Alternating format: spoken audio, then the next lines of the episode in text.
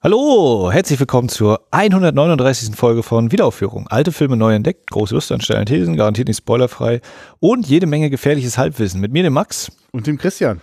Endlich mal wieder. Ja, wirklich. Ich denke, ich, wollte, ich hatte das auch gerade auf der Lippe. Schön, dass das mal wieder geklappt hat. Äh, ich überlege gerade, was haben wir zuletzt gemeinsam gemacht? Belle de Jour, ist das schon das? Ja, das dürfte so lange her sein. Also, das ist übrigens der schöne Nebeneffekt von nicht mehr so oft, heißt in der Regel hier im Livu. Das ist total cool. So sitzen ja. wir heute auch wieder hier. Und das ist schon im August, September, war es im September?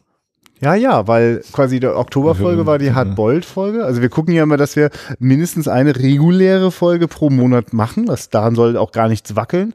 Manchmal merkt ihr, habt ihr im Oktober gemerkt, kommt noch viel, viel mehr.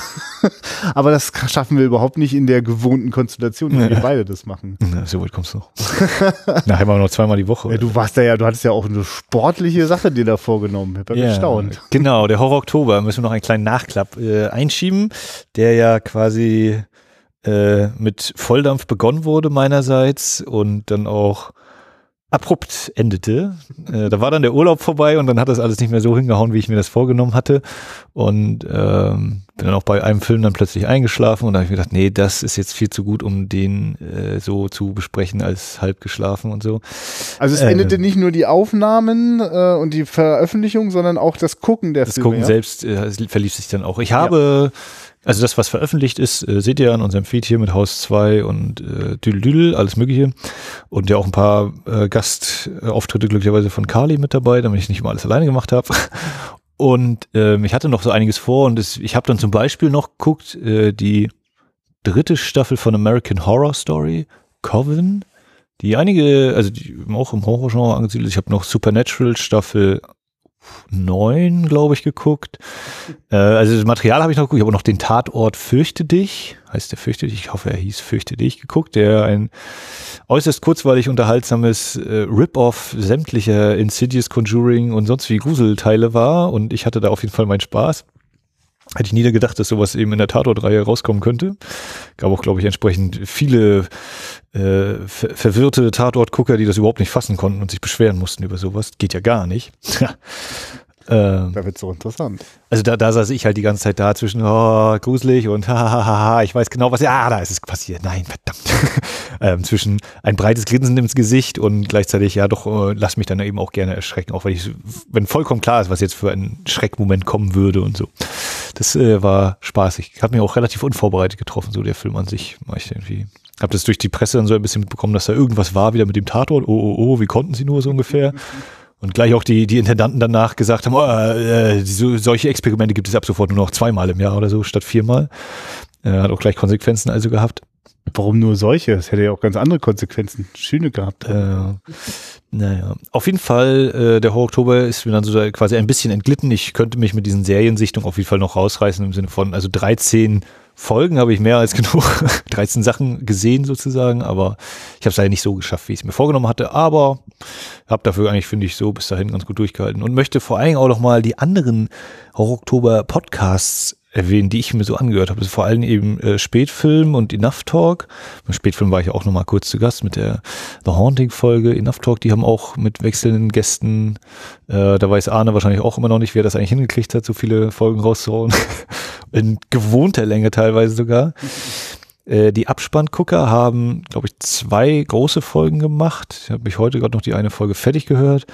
Ich habe für mich neu entdeckt die Bildnachwirkung äh, aus Wien. Ja, das stimmt. Über die bin ich auch schon gest gut gestolpert. Dem Juri und Nenat. Ja, behaupte ich jetzt, dass das die beiden sind. Und bei den Archivtönen hat sich Kamils Kammer des Schreckens geöffnet und auch da habe ich immer sehr gerne reingehört ähm, um einfach nochmal so ein bisschen für die Leute, die vielleicht noch äh, neben der Wiederaufführung ein bisschen Platz im Podcatcher haben oder so, können auch da nochmal reinhören. Äh, die auf jeden Fall nochmal namentlich erwähnt haben. Und natürlich äh, die Cine Couch, auch wenn sie sich mit Audiobeiträgen zurückgehalten hat im Oktober, aber die ja quasi die Fäden in der Hand halten, was so die Organisation und auch das Gewinnspiel und sowas alles anging bei dieser Horror-Oktober-Geschichte.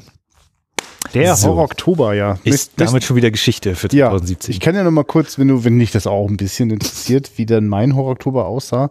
Ich habe noch viel früher aufgegeben, aber auch, auch gezielt spät angefangen. spät angefangen aber und schnell ich, aufgegeben. Ja, ich will jetzt auch gar nicht so, da so ins Detail gehen. Äh, es gibt einfach eine wunderschöne Entdeckung für mich. Das ist eigentlich das, was mir auch immer beim Horror-Oktober so dann durch den Kopf geht. Wenn ich jetzt hier schon so eine, so eine, so eine, so eine, ich sage jetzt mal absichtlich so ein bisschen spitz, so eine doofe Liste mache so, das, äh, dann will ich auch irgendwie mich eigentlich sozusagen auf die Idee bringen, auch was zu entdecken. Und äh, mir war eigentlich vor allem wichtig, dass nochmal Rage on Stage, der spektakulärste Zombie-Film aus Mecklenburg-Vorpommern, bei dem ich die Kamera machen durfte, irgendwie auftaucht. Äh, diesen Werbeblock äh, habe ich sozusagen mir hier selbst eingebrockt und verdiene immer noch nichts daran.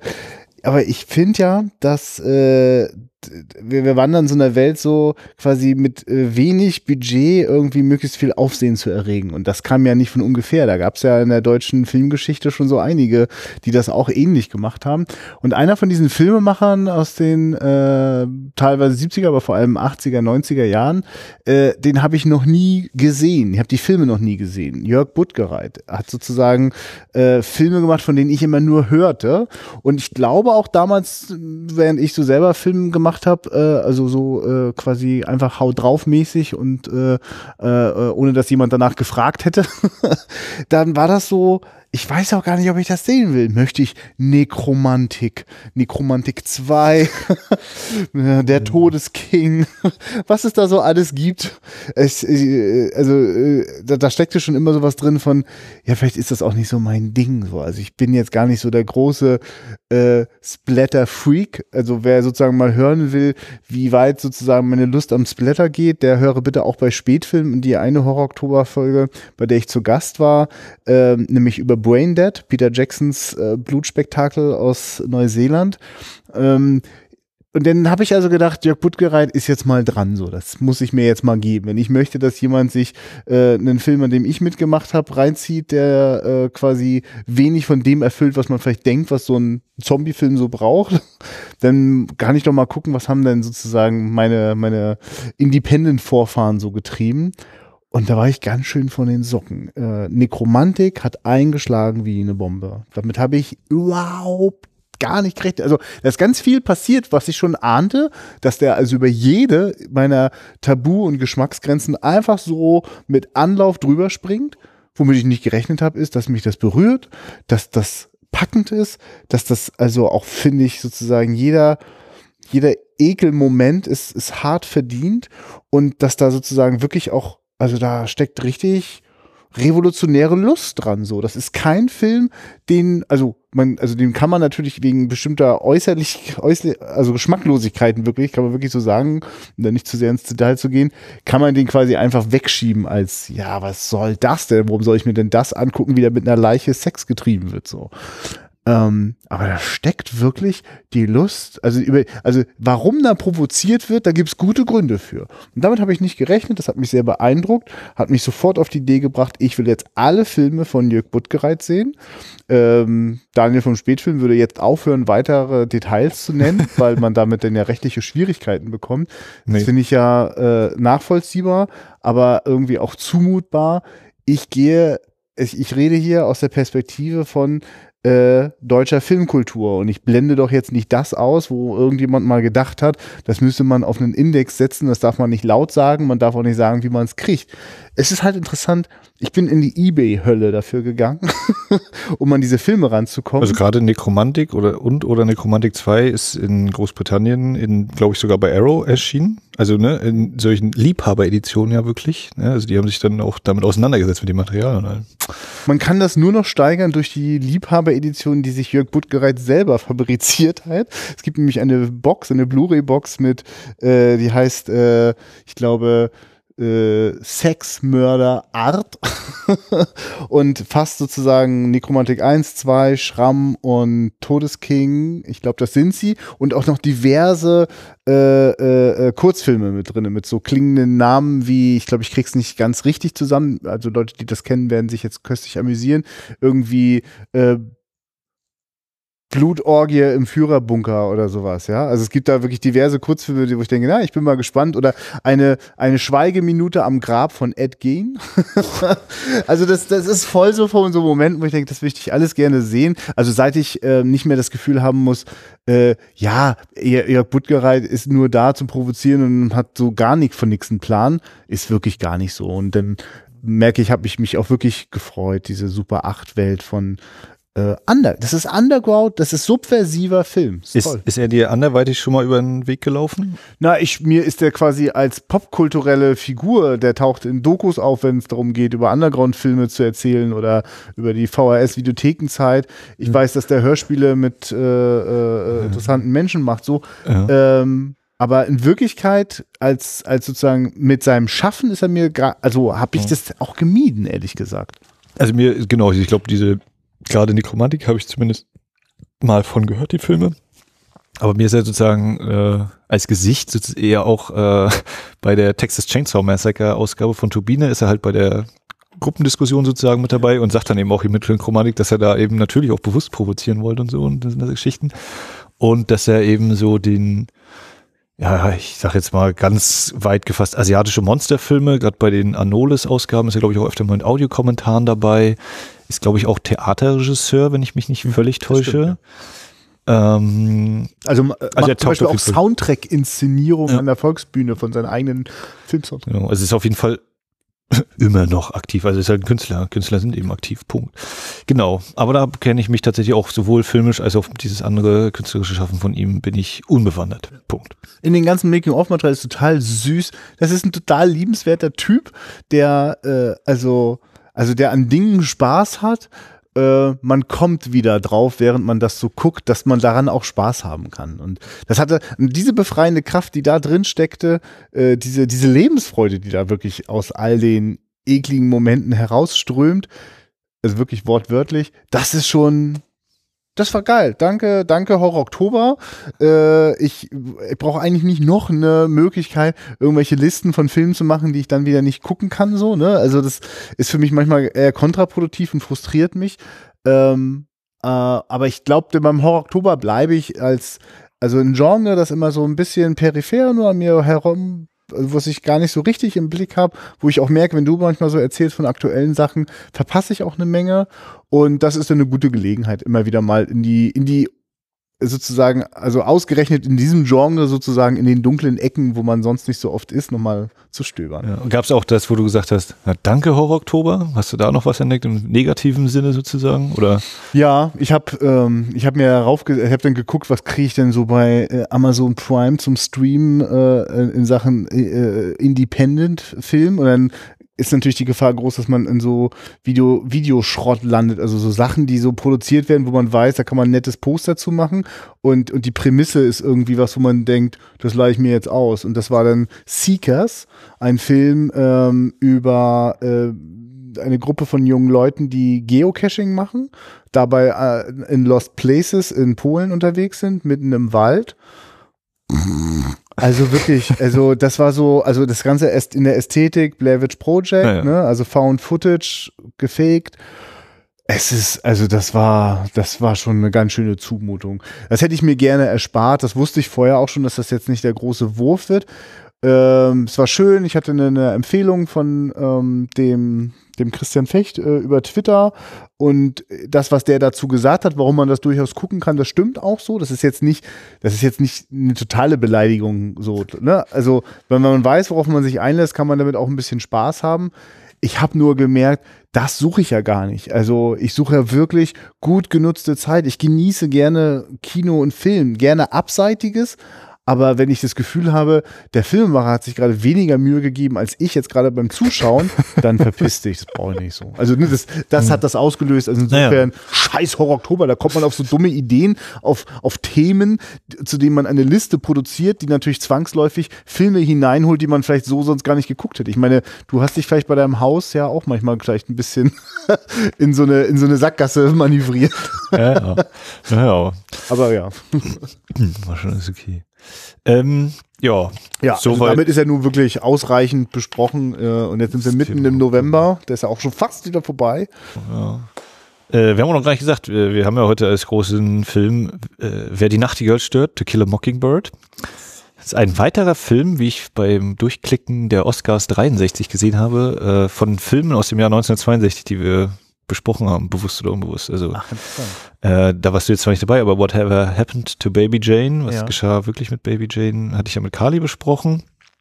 Äh, Meuterei auf der Bounty. Ach nein, das, das äh, war ja. auch bei den Oscar-Verleihungen dabei. Und äh, wer erschoss Liberty Valance? Mhm. Und da habe ich so ein paar Mal gesagt, äh, irgendwie, hey doch, die haben schon geguckt. Ja, krass. Und dann kamen so ein paar Erinnerungen hoch, so, ah ja, mal, mal drei auf der Bounty, wo wir in Lübeck waren, dieser schönen rotstichigen Kopie. Ja, ja, ja, äh, und Liberty Valance ist ja schon gefühlt ewig her, hat war nicht auch hier den einen vom 35mm Magazin noch als Gast da, also in der Anfangsphase. Simon. Äh, ja. Oder, Cipriano. Ja. Äh, und dann habe ich vor allen Dingen gemerkt, aha, 1963 gab es noch Unterteilung in äh, Oscars für Farbfilme und Oscars für Schwarz-Weiß. Hm. Ähm, was Wie bitte? Ist eben das ist ja spannend. Also nicht komplett, also bester Film war egal, ob ein ja. Farbe aber das, Ach, das ist äh, interessant. Den, den Oscar für Set Decoration, Art Decoration, Art Direction, Set Direction, so rum, äh, Schwarz-Weiß ist eben an Wer die Nachtigall stört gegangen und für die Farbfilme war das, glaube ich, dann eben Lawrence von Arabien. Äh, also das, das sind so die Giganten, die da gegeneinander angetreten sind, sozusagen. ähm, ja, das ist mir also aufgefallen beim Durchscrollen ja. und äh, Gregory Peck hat ja den Oscar für den besten Darsteller gehabt. Aber bevor wir zu dem Film kommen, haben wir noch irgendwas anderes? Äh, wir haben uns jetzt nicht so super intensiv gerade nochmal vorher abgesprochen, was wir noch erwähnen wollten und erwähnen müssen. Könnte es sein, dass du vielleicht noch etwas hast, was du gerne besprechen möchtest nee, vorher? ich glaube nämlich nicht. Achso, ich habe nur gerade auf deinen Zettel geschielt, ob da noch mehr draufsteht. Diese kleine, kleine Luftnummer hier. Mm. Äh, na, ich, äh, ich finde, das ist ja mal, also das kann man ja nochmal deutlich sagen, also dass wir jetzt wieder die Gelegenheit haben, den im Kino zu gucken, weil du das in der Schatzkiste hier im Lichtspieltheater Wundervoll in Rostock klar gemacht hast. Und äh, heute ist sozusagen auch erster Spieltag. Ist ja immer so, dass die Filme. Spieltag, dann ist noch Auswärtsspiel. ja, naja, wir, es unterscheidet sich dann ja oft ja, in den Sprachfassungen. Hier, genau. die, es startet. Ich finde es übrigens sehr schön. Da habe ich großen Respekt vor, dass du solche Sachen durchziehst. Also wenn der Film das erste Mal läuft, läuft er hier im Original mit Untertiteln. Genau, ja. zack. Freue mich auch, dass er jetzt quasi so in die Primetime gerutscht ist. Man muss nicht mehr am Wochenende in die Spätvorstellung. Wenn, wenn also kann man auch. Kann man auch. Läuft da hoffe ich auch? mir zum Beispiel und, äh, den Gastbesuch von den Quadrataugenrunden-Kollegen äh, oder von einem von den beiden Kollegen. Ah ja, das wäre ja wirklich cool. Der äh, hat gesagt, wenn alles klappt, dann ist er auch bei einer Vorstellung dabei. Ja, und jetzt lösen wir natürlich so ein bisschen nachträglich wahrscheinlich für viele erst zu hören, äh, denn noch ein bisschen Druck aus. Also wenn ihr jetzt nicht da war, es ist übrigens toll, ich wusste von diesem Podcast gar nichts. Also ja, ich, ich bin mir auch nicht mehr sicher, wie ich genau darauf gestolpert bin. Das hatte irgendwann mal mit La La Land angefangen, da war der dann mal, also da hatte ich schon von denen gehört, Quadrataugenrunde, ja. und war immer schon, ey, Güstrow, Mecklenburg-Vorpommern? Ja. Hä? Und dann äh, hatte ich das über Twitter Stalking. Also da hatte er sich dann im, in der Folge, wo die darüber gesprochen haben, über den Kinobesuch zu La La Land oder Manchester by the Sea. Bin ich mir schon nicht mehr sicher. Eben war ich mir noch sicher. äh, einfach in meinen Film und dann meinte er so, ja, der an der Kasse äh, hat mich angesprochen und düdel. Woher weiß der das nur? Das hatte ich, glaube ich, auch nie so hundertprozentig aufgelöst, aber es war irgendwie über, ich kann es auch selber nicht mehr genau sagen. Es war Twitter, vielleicht bei iTunes den Podcast entdeckt, Facebook und äh, ja. Stalking, Stalking, Stalking intensiv. Genau, für Leute, die sich jetzt im Mecklenburger Flächenland nicht so auskennen, äh, das ist, äh, die Güstrower kommen gerne mal nach Rostock, um so Kultur und anderes Angebot so. Das äh, ist sozusagen so eine ganz, also ja, also der, der Güstrower äh, sozusagen fühlt sich erst so richtig wohl, wenn er auch das Angebot in Rostock nutzen kann. Nee, ich, äh, hat mir ein Güstrower erzählt. Ich, so, okay. aus, aus authentischer Quelle. Und ich weiß nicht, welche Programmkinos Güstrow so am Start hat. Ja, Programmkinos, also sie haben so irgendwie so ein Movie Star oder sowas heißt mhm, das dann im News. Genau genau, das könnte dann manchmal. Es gab ja diese kurze Zeit, in der die Kinos, äh, die großen Kinoketten vielleicht noch nicht gewusst haben, dass La La Land so ein Knaller wird. So, dann sind die ja euch hier im Programmkino ja gleich die Bude eingerannt. So. Und da war wahrscheinlich in Güstrow gar keine Alternative dazu.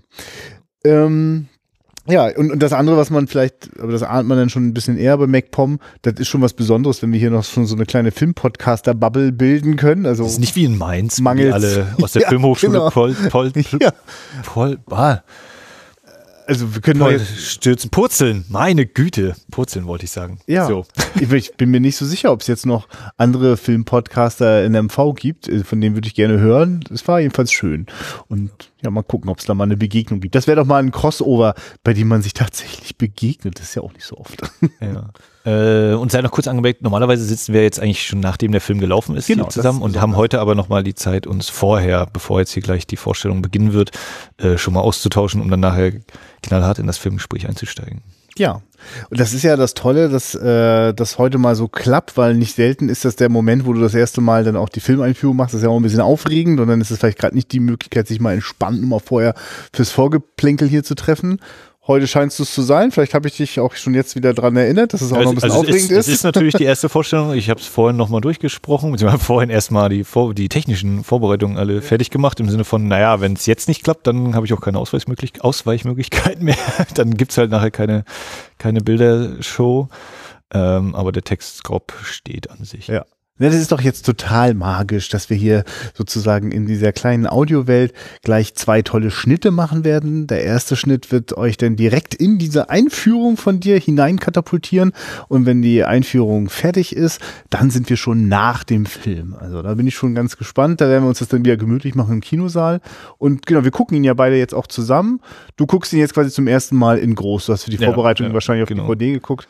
Ja, immerhin auf Blu-ray, ja. Ja, immerhin. Und Und, ja, das auf einem feststellen. 4K-Fernsehen. Deine, alles klar, alles deine klar. DVD ist zwar äh, in, im korrekten Format, aber ist nicht anamorph, wie ich festgestellt habe. wirklich? Das ist ein richtig schön altes Ding. Und Was für eine da hatte, hat sich dann, ohne dass ich jetzt natürlich eins zu eins das machen möchte, aber zum Beispiel die, die, äh, äh, na, nicht Kapitelmarke, äh, die, der, sozusagen die Markierstelle für den Aktwechsel, für den Ja. Rollenwechsel ist bei deiner DVD noch mit dabei und das ist natürlich bei der Blu-ray-Abtaste, bei der ist ein neueres Master, da ist das schon, ja? da ist das schon dann ordentlich bearbeitet. Da sind dann Ah, so ja. einige äh, Oh, das ist aber wirklich. Abnutzungserscheinungen äh, sind dann schon nicht mehr zu sehen da. Also, aber das halt zeugt auf jeden Fall von einem sehr alten Videomaster für die DVD, wenn, wenn das noch mit drin ist, weil das war, hat nicht lange gedauert, äh, dass das verschwunden ist aus den, aus den, also aus den, das weiß vielleicht können wir mir vorstellen, dass manch einer gerade zuhört und noch nicht mal eine Ahnung hat, was wir gerade meinen, ne? Diese, diese Brandlöcher, die man in den Celluloid-Streifen an den Stellen reingemacht hat, dass der Vorführer wusste, in zehn Sekunden muss ich mal die Rolle wechseln. Also alle, alle, die Fight Club gesehen haben, werden wahrscheinlich wissen, worum es so grundsätzlich Ja. geht, denke ich. Aber die mal. Frage hätte ich jetzt auch gerne. Wenn jetzt wirklich jemand noch nicht genau weiß, was wir meinen, dann bitte schreibt uns doch mal. Wir erklären das gerne ausführlich. Da kann ich richtig den Nerd rauskommen lassen. Aber das ist, jedenfalls ist das total interessant, dass also, ähm, weil du das gerade sagst, wird mir es nochmal bewusst, wie das dann verschwunden ist. Also es ist aus den digitalen Projektionen, auch aus den Kinoseelen verschwunden und es ist halt auch aus den DVD-Veröffentlichungen schnell verschwunden. Das hat man dann einfach, äh, also Kopien benutzt, die das entweder gar nicht hatten Oder eben restauriert. ja. oder? Naja, also deswegen, oder gerade, also wenn es sozusagen einen deutschen DVD-Produzenten gab, der dann sozusagen über Umwege, also der dann wirklich seine eigene, sein eigenes Master erstellt hat. Das ist jetzt Universal oder was steckt dahinter? Ne? Das, da ist es schon überraschend, dass es da überhaupt eine DVD gab, in der das drin ist. Wusste ich gar nicht. Und ich wusste auch nicht, dass die nicht anamorph ist. Ich habe ja auch schon einen Moment nicht mehr geguckt. Das war auch kurz Überraschung für mich. So, ich äh, bei meinem Power-DVD nochmal schnell hier. Äh, Das ist ja ein Ding, oh, weißt krass, du was? Ja. Ich habe den zuletzt auch als äh, Netflix-Stream geguckt. Weil da dachte ich, oh cool, in HD, geil, habe ich gar nicht. ja, ja, fällt mir gerade Ja, ein, ja. dass ich den so wieder gesehen Ja. habe. Ähm, genau, und ich habe den halt in der Vorbereitung jetzt so erstmalig überhaupt gesehen. Ja. Und äh, na gut, das werden wir dann hinterher Ja, besprechen. ja, Werde ich in der Einführung noch so ein, zwei Worte vielleicht fallen lassen. Ich hoffe, dass alle ihre Taschentücher dabei haben. Okay. Ähm, also ich weiß nicht, wie es dir gegenüber Gucken, aber ich, also nee, bei, ach so, ne, ach so, ich dachte jetzt wegen deiner Einführung, die Taschentücher dabei haben. nein, nein, nein. Ich dachte, was Für den- teilst du denn mit uns, für was den- den Film Nein, also den Film berührt mich wahnsinnig und ich habe tatsächlich auch heute schon mal kurz gedacht, es gab schon ein, zwei Male, dass wir hier Podcasts äh, nach Filmen äh, gemacht haben, wo ich dachte, Alter, ich kann jetzt gar nicht, ich möchte mir jetzt kurz mal in der Ecke verkriechen. Könnte sein, dass es ins Gegenteil umschlägt und ich äh, ganz polemisch über die Gesellschaft äh, poltern werde. Wir gucken mal, wo das heute hingeht. Ja, Also, ach so, richtig, jetzt dieser magische Schnitt, der kommt jetzt, also quasi jetzt. so. Und jetzt mache ich mal Einführung. Heute, wer die Nachtigall stört. To Kill a Mockingbird aus dem Jahr 1962, Regie Robert Mulligan. Wer hat denn den Film schon mal gesehen? Ja, die, die sich jetzt nicht melden, alles richtig gemacht. Das ist das Anliegen der Schatzkiste. Alte Filme dort zeigen, wo sie hingehören, auf die große Leinwand. Da können sie ihre ganze Pracht und Macht entfalten. Da kann man sie genießen. Da hat man auch noch andere Leute drumherum. Man erlebt das gemeinsam. Das ist manchmal vielleicht ein bisschen peinlich und unangenehm, aber es ist immer ein sehr intimes Erlebnis im Kino. Man kann dem Ganzen nicht ausweichen. Man kann nirgendwo anders hingucken. Warum nun dieser Film? Äh, wir sind mittendrin in der Schatzkiste Staffel 2017, 2018 mit Filmen von vor ungefähr 50 Jahren und äh, 1962 ist nun mal vor 55 Jahren gewesen, deswegen passt das ganz gut. Und irgendwie sind die Themen, die in diesem Film verhandelt werden, auch heute noch teilweise, vielleicht leider oder vielleicht auch glücklicherweise aktuell. Es geht um Rassismus, Vergewaltigung, Mord, um Vorurteile. Es geht aber eben auch darum, welche Werte man äh, ausspricht, wie man leben soll und vor allen Dingen, wie man dann auch tatsächlich lebt äh, und anderen ein Vorbild ist oder auch kein Vorbild ist. Ähm, äh, wie ist das eigentlich? Weiß jeder, äh, dass Nachtigall eigentlich gar kein Mockingbird ist? Also Nachtigall äh, ist die Nightingale, aber Mockingbird, weiß jemand, was Mockingbird ist auf Deutsch? Einfach rufen. Spotthöpel, ja, wo kam das jetzt her? Ja, völlig richtig. Beziehungsweise Spottdrossel. Ähm, einmal frei äh, hängt meines Erachtens einfach damit zusammen. Spottdrossel und Nachtigall sind äh, biologisch ziemlich nah verwandt, habe ich gelesen. Vor allem aber gibt es die Spottdrossel eben nur in Amerika, während die Nachtigall hauptsächlich in Europa beheimatet ist. Das ist das ganze Geheimnis dieser Geschichte. Ähm, ja, bevor wir jetzt zum Film kommen, gibt es von mir noch die paar klausurrelevanten Notizen. Äh, und zwar zu ein paar Leuten, vor allem auch hinter der Kamera jetzt an dieser Stelle. Ganz links, das ist der Regisseur dieses Films, Robert Mulligan. Ist irgendjemand der Name Robert Mulligan ein Begriff? Habe ich mir gedacht. Äh, wer die Nachtigall stört, ist, denke ich, auch ganz klar als der Ausnahmefilm in seiner Filmografie zu bezeichnen. Wer die anderen Filme kennt, äh, der kann gerne mit mir das Gespräch suchen. Bin ich sehr interessiert dran und noch keinen anderen Film von ihm gesehen. Er kommt quasi vom Live-Fernsehen in den 50er Jahren. Dann hat ihn der Produzent des Films entdeckt, hat 1957 zusammen mit ihm schon einen Film gemacht. In der Hauptrolle Anthony Perkins, das ist dieser nette junge Mann, der in Psycho die Hauptrolle spielt. Ähm, und wer ihm da so um den Hals hängt, das ist die eine der quasi Hauptdarstellerinnen des Films, das ist die Mary Badham, die spielt Scout. Ähm, das hier hinter mir, das ist der Produzent des Films, Alan J. Pakula. Den hat vielleicht der ein oder andere schon mal bewusst oder unbewusst gehört. Ähm, in seiner Filmografie, er ist nicht nur als Produzent tätig gewesen, sondern auch als Drehbuchschreiber, als Regisseur, finden sich solche Sachen wie äh, All the President's Men, auf Deutsch Die Unbestechlichen von 1976 mit dem äh, Watergate-Fall, Woodward Bernstein, die Washington Post-Ermittler, gespielt von Robert Redford, Dustin Hoffman, ganz großer Film, oder auch der Harrison Ford-Streifen Aus Mangel an Beweisen, Presumed Innocent, oder dann auch seine letzten Werke, äh, The Pelican Brief, Die Akte, eine dieser vielen John Grisham-Verfilmungen in den 90er Jahren, und sein letzter Film war dann Vertrauter Feind, The Devil's Own, mit dem wunderschön anzusehenden Brad Pitt und wieder mit Harrison Ford. Warum ich diese Filme erwähne aus seiner Filmografie liegt daran, dass sich, wie eben auch in Wer die Nachtigall stört, Themen finden wie Recht, Unrecht, äh, das Werteverhältnis von Menschen, wofür sie leben, wofür sie vielleicht auch sterben würden, dass sich das eben durch seine Filmografie durchzieht. Alan J. Pakula hatte vor drei Tagen seinen 19. Todestag, am 18. November 98 ist er verstorben. Hätte sicherlich noch mehr tolle Filme zu erzählen gehabt, aber manchmal ist dann eben Schluss. Und hier sehen wir noch äh, Gregory Peck, den Hauptdarsteller, und vor allem ist das äh, Harper Lee an seiner Seite, die Dame, die also das Buch geschrieben hat, Wer die Nachtigall stört. Hat dafür auch den Pulitzerpreis gewonnen. Und äh, namentlich noch erwähnen möchte ich ohne Bild äh, Elmer Bernstein. Ich weiß nicht, ob dem jemand was sagt. Man kennt eher seine Werke. Er ist der Komponist des Films, äh, vor allen Dingen die glorreichen Sieben. Wer das einmal gehört hat, wird es meiner Meinung nach nie wieder vergessen. Und dass ich diesen Namen erwähne, auch wenn man jetzt das, äh, den Vorspann sieht dieses Films, wird man das wahrscheinlich auch nicht mehr so schnell vergessen. Jetzt kommen wir zum Spezialteil. Analyse und Interpretation. Der ein oder andere wird damit schon mal in seinem Leben zu tun gehabt haben. Wie erzählen Filme, was sie uns erzählen? Äh, und äh, das ist immer das, wo, finde ich, äh, Filme richtig groß werden. Und auch dieser Film kriegt das eben ganz toll hin. Wir haben ein wiederkehrendes Motiv in diesem Film, die Distanz. Wir sehen hier irgendwie so einen kleinen verpixelten Fleck da in der Mitte dieses hellen Bildes. Das ist ein Hund, der auftaucht im Laufe der Handlung, ein tollwütiger Hund. Und so wie dieser Hund eben nur aus der Ferne zu sehen ist, sehen wir manchmal auch Menschen nur aus der Ferne. Wir erkennen ihre Gesichter nicht genau, wir wissen nicht, was sie sich da gerade mit jemandem unterhalten. Und diese Distanz steht immer für bestimmte Symbole.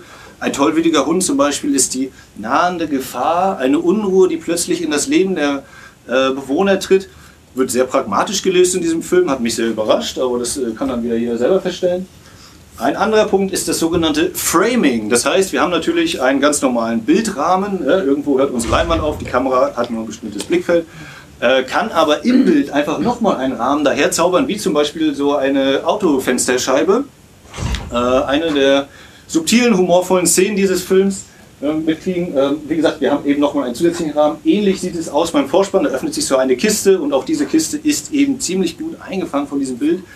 Der Vorspann auch ohnehin besonders, denn wir kriegen alle möglichen Gegenstände hingeworfen und wer jetzt das Buch nicht gelesen hat, äh, ist ja ein amerikanisches Buch, deswegen habe ich als studierter Germanist da natürlich nicht reingeguckt. Dafür gibt es eben Anglistik, Amerikanistik, ich bin nicht für Filme zuständig. Äh, der wird dann wahrscheinlich auch denken, schön, jetzt haben wir irgendwelche Gegenstände, was soll das denn? Und dann gibt es auch noch Musik und Kindergebabbel. Äh, das ist eben auch natürlich ein Geschick dieses Films, denn er bereitet uns schon unbewusst auf Themen und Elemente dieses Films vor, um die dann natürlich aufzugreifen und zu einem schönen Kreis dann irgendwann zu schließen im Laufe des Films. Dann haben wir Sachen zum Thema Perspektive. Wir sind in einer Szene, hier die Ausschnitte, äh, Kinder, die hier die Hauptrolle spielen, wollen in den Gerichtssaal, merken aber Tür ist zu, ach, wir kommen nicht rein, was machen Kinder? Also gucken wir Schlüsselloch, beziehungsweise versuchen dann äh, einmal hier auf die Schultern zu steigen und durch die Fenster zu schauen. Das Besondere dabei ist, wir haben hier wieder so eine besondere Form des Framings durch dieses blöde Geländer, was uns eigentlich die Sicht versperrt auf die Kinder, gleichzeitig aber auch einen bestimmten Fokus auf äh, bestimmte Teile des Bildes legt. Und dann haben wir vor allem, hier sehr schön zu sehen, die Kamera ist nicht etwa von oben auf die Kinder herabblickend oder von unten zu ihnen hinaufschauen, sondern sie ist auf Augenhöhe mit diesen Kindern. Und das werden wir immer wieder haben in diesem Film. Da werden Erwachsene auftauchen und von den Erwachsenen sehen wir gar nicht den Kopf, weil die ja viel größer sind als die Kinder. Wir sind also ähm, als Zuschauer mit den Kindern verbunden. Wir nehmen ihre Perspektive mit ein und wird sich auch in manchen Dialogen dann widerspiegeln, wenn die Erwachsenen sehr merkwürdig einfach sprechen, einfach weil es vielleicht so ist, wie es die Kinder verstehen und nicht gar nicht, wie es die Erwachsenen echt gesagt haben. Ähm, dann gibt es noch etwas, das nenne ich Symbole. Das ist quasi das, wo ich immer meinen Spaß habe. Jetzt kann man sagen, ach so völlig banal, man soll doch nicht überall irgendwas hineininterpretieren. Ich mache das aber sehr gerne, kann mich auch keiner davon abhalten und kann nicht immer andere Leute mit nerven. In diesem Fall ist das Symbol Schaukel. Genau, völlig banales Ding. Schaukeln. In diesem Film gibt es viele Häuser, da sind Schaukeln auf der Veranda. Und die haben natürlich äh, unterschiedliche Bauarten. Es gibt die handwerklich super toll ausgeführten, für die etwas besser betuchten. Es gibt die selbstgebastelten Schaukeln, die aussehen wie an einem Nachmittag zusammengeklöppelt aus ein paar Essen, die gerade rumlagen. Vor allem aber ist wichtig, in diesem Film kommen immer wieder Schaukeln vor. Manchmal sitzt niemand drauf, manchmal sitzt eine Person drauf, manchmal sitzen mehrere Menschen drauf, manchmal sind sie Teil des Framings, sie begrenzen das Bild. Oh. Ähm, und was dann eben wichtig ist, zum Beispiel die leeren Schaukeln oder eine, diese ganz konkrete leere Schaukel, aus meiner Sicht steht sie immer für das Mysterium, für das Unbekannte, weil eben da eine Leerstelle ist. Wir können nicht genau wissen, hm, was hat das zu bedeuten. Dann gibt es aber auch die besetzten Schaukeln, Meistens sind dann, wenn mehrere Personen darauf sind, wird diese Schaukel plötzlich zu einem Ort der Erziehung, der Aufklärung, vor allen Dingen auch der Zuneigung, des Miteinanders und nicht des, oh, da ist irgendwie was, ich bin ängstlich oder etwas Fremdes ist da und dem möchte ich mich nicht nähern. Wir werden also ganz viele Sachen auf so einen banalen Dingen wie einer Schaukel verhandelt. So, und damit kommen wir zum ganz Hardcore-Interpretations- und Analyseteil, beziehungsweise ganz kurz noch das Thema, wir haben einen Schwarz-Weiß-Film, ähm, ich weiß nicht, wieso die Geschichtskenntnisse sind, 1963 bei der Oscarverleihung, als die Filme von 1962 dann dran waren, gab es noch getrennte Oscars für Farbfilme und äh, Schwarz-Weiß-Filme, deswegen hat zum Beispiel Lawrence von Arabien einige Oscars abgeräumt, aber gleichzeitig eben auch Wer die Nachtigall stört. Und äh, was man eben ganz toll machen kann mit Schwarz-Weiß ist, äh, es gibt ja diesen tollen Film, beziehungsweise diese drei Bücher, die jetzt, äh, wo dieses Jahr der dritte Film auch rauskommt, Fifty Shades of Grey und äh, nichts anderes ist eben Schwarz-Weiß-Film. Es gibt nicht nur Schwarz und Weiß, es gibt tausend tolle Abstufungen und da oben sehen wir zum Beispiel eine überdimensional große Schattenhand, ein Mittel, was immer wieder in der Filmwelt eingesetzt wird. Äh, wer bei den früheren Schatzkisten dabei war, M, eine Stadt sucht einen Mörder oder den großen Stummfilmklassiker aus Deutschland, Nosferatu, wo ein Arm an der Wand immer länger wird und es ist nur der Schatten, den wir sehen, wo das als Mittel genutzt wird, um Angst zu vermitteln. Und dann gibt es aber auch eine Szene gegen Ende des Films, wo sich unser Hauptdarsteller mit dem Sheriff der Stadt unterhält. Und das ist jetzt nämlich mein Teil, wo ich sage, ich weiß nicht, ob der Regisseur oder der Produzent das wollte, die sind tot, die kann ich auch nicht mehr fragen, ich mache mir also selbst meinen Kopf.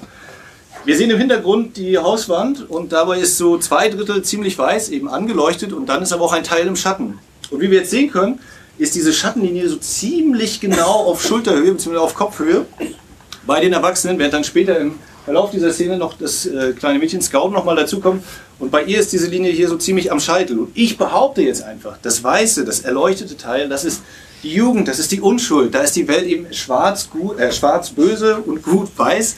Aber wenn man dann eben erwachsen wird und in diesen Bereich des äh, Lebens kommt sie jetzt langsam, dann kommt diese scheiß Grauzone. Jetzt ist nicht mehr alles einfach gut oder alles schlecht, jetzt ist das irgendwie vermischt und manches hat gute Aspekte, manches hat schlechte Aspekte und man kann das, äh, muss sich seinen eigenen Weg suchen und hat dann im Idealfall jemanden, der äh, eben dann auf der Schaukel einem beibringt, wie das so funktioniert in der Welt, damit man da eben vorwärts kommt. So, Das soll von mir fast genügen. Äh, noch der kleine Ausblick, Sie haben ja gerade die Trailer schon gesehen. Im nächsten Monat reisen wir in die vergangene Zukunft nach 2001 aus dem Jahre 1968. Und jetzt wünsche ich anregende Unterhaltung mit To Kill a Mockingbird. Dankeschön. Und das war jetzt quasi die Einführung. Ja, und jetzt ist aber auch schon nach dem Film. das war auch gleich noch der Film dazu. Ja, wir müssen jetzt, genau, wir können ja die Audiospur reinschneiden, da können wir bestimmt keine Schwierigkeiten mit. Ja. ja. Wie sollte sich das das Interessante ist ja, dass wir, wenn wir es hier im Livo machen, haben wir immer noch ein bisschen mehr Luft, äh, bevor wir das Gespräch anfangen. Mhm. Machen wir das bei mir zu Hause oder bei dir, ist meistens wenig Zeit. So. Also gerade der Abspann durch, schon zack, wieder Aufnahme. Und jetzt gerade war das sehr schön. Ich bin aber noch ganz lange sitzen geblieben und habe so ein bisschen den Leuten zugeschaut und auch ein kleines bisschen mitgehört, wie die so rausgegangen sind und was denen so durch den Kopf gegangen ist. Das war irgendwie ganz spannend. Ein paar blieben auch noch ein bisschen länger sitzen so. Also da ist auf jeden Fall Gesprächsbedarf nach so einem Film. Also ähm, und es war gar nicht so leer. Ne? Also waren ganz schön viele Leute da. Eine, die Schulklasse ist gekommen. ja, und selbst ohne die war es noch gut gefüllt. Also ja.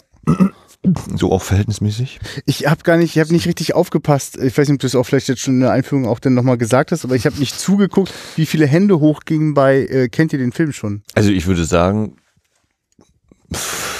recht, also verhältnismäßig wenig. Ich würde sagen, vielleicht so ein Viertel, wenn überhaupt. Also war schon ja, schön, ja. eher übersichtlich. Richtig, deswegen, du hast dich ja wieder gefreut, dass genau ja. hier große Premiere auf der großen Leinwand. Ja. Ich hatte noch kurz überlegt, ob ich dann noch frage, wer denn das Buch gelesen hat. Dann glaube, wären da noch ein paar Hände mehr gekommen, aber ja. Ist ja auch letztlich Banane. Das waren zum Beispiel auch die, die sitzen geblieben sind, die haben nochmal ausführlich Revue passieren lassen, was da so im Buch die Momente waren.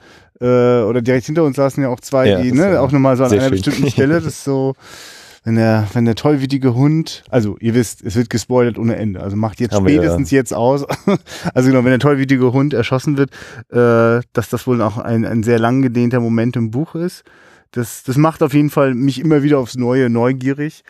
Ähm, ja, ich, ich merke gerade, ich, ich, ich bin kurz davor, mich in, in, in die Form zu flüchten, weil ich noch nicht so ganz mich an die Emotionen von diesem Film rantraue. Nein, wir können ja diesen äh, Kinobesuch ja auch quasi noch ein bisschen auswerten, ja, im Sinne von, ähm, dass ich das auch sehr genossen habe, diese beiden Damen hinter uns. Ja. Wie dann doch immer mal so, aber, und das war aber anders, was da eben so kam.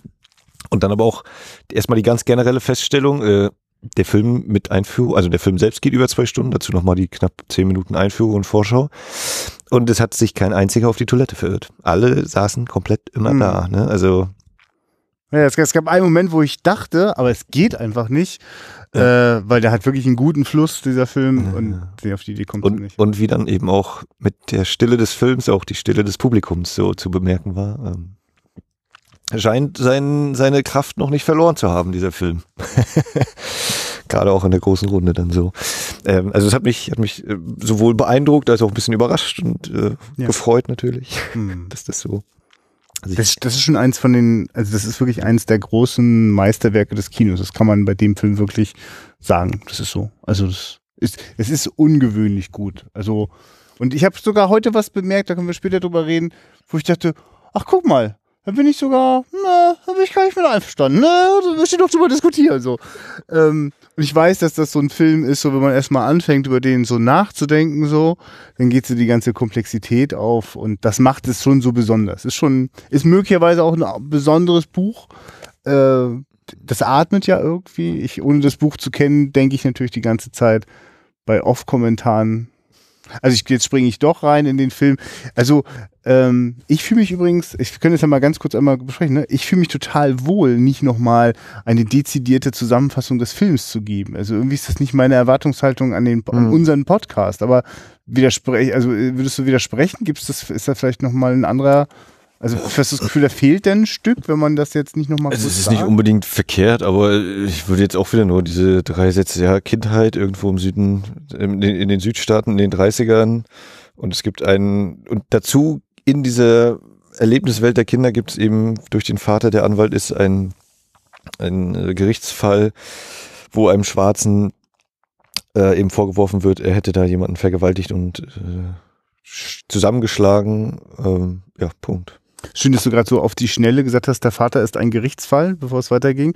Und es gibt ja so einen Moment, wo seine Tochter äh, so überlegt, also er, er, fragt sie so, weißt du, was ein äh, äh Kompromiss ist? Ja. Ne? Und äh, äh, nee, jetzt kriege ich es aber gar nicht zusammen. Do you know what, what uh, compromise is?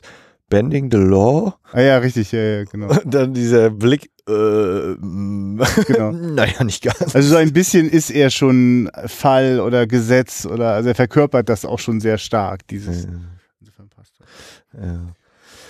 Aber du wolltest irgendwie zum Off-Kommentar was sagen? Ja, oder? ja, der, der ist ja, der ist ja sozusagen, der nimmt uns ja sozusagen mit auf die Reise und begleitet uns immer wieder, macht wirklich auch sozusagen auch, also es gibt ja wirklich, also äh, dieses, die, die, die Scott, die, die, die, die Tochter von äh, dem Scout. Edacus, also, Scout, ah, Scott, nicht genau, Scout natürlich, genau.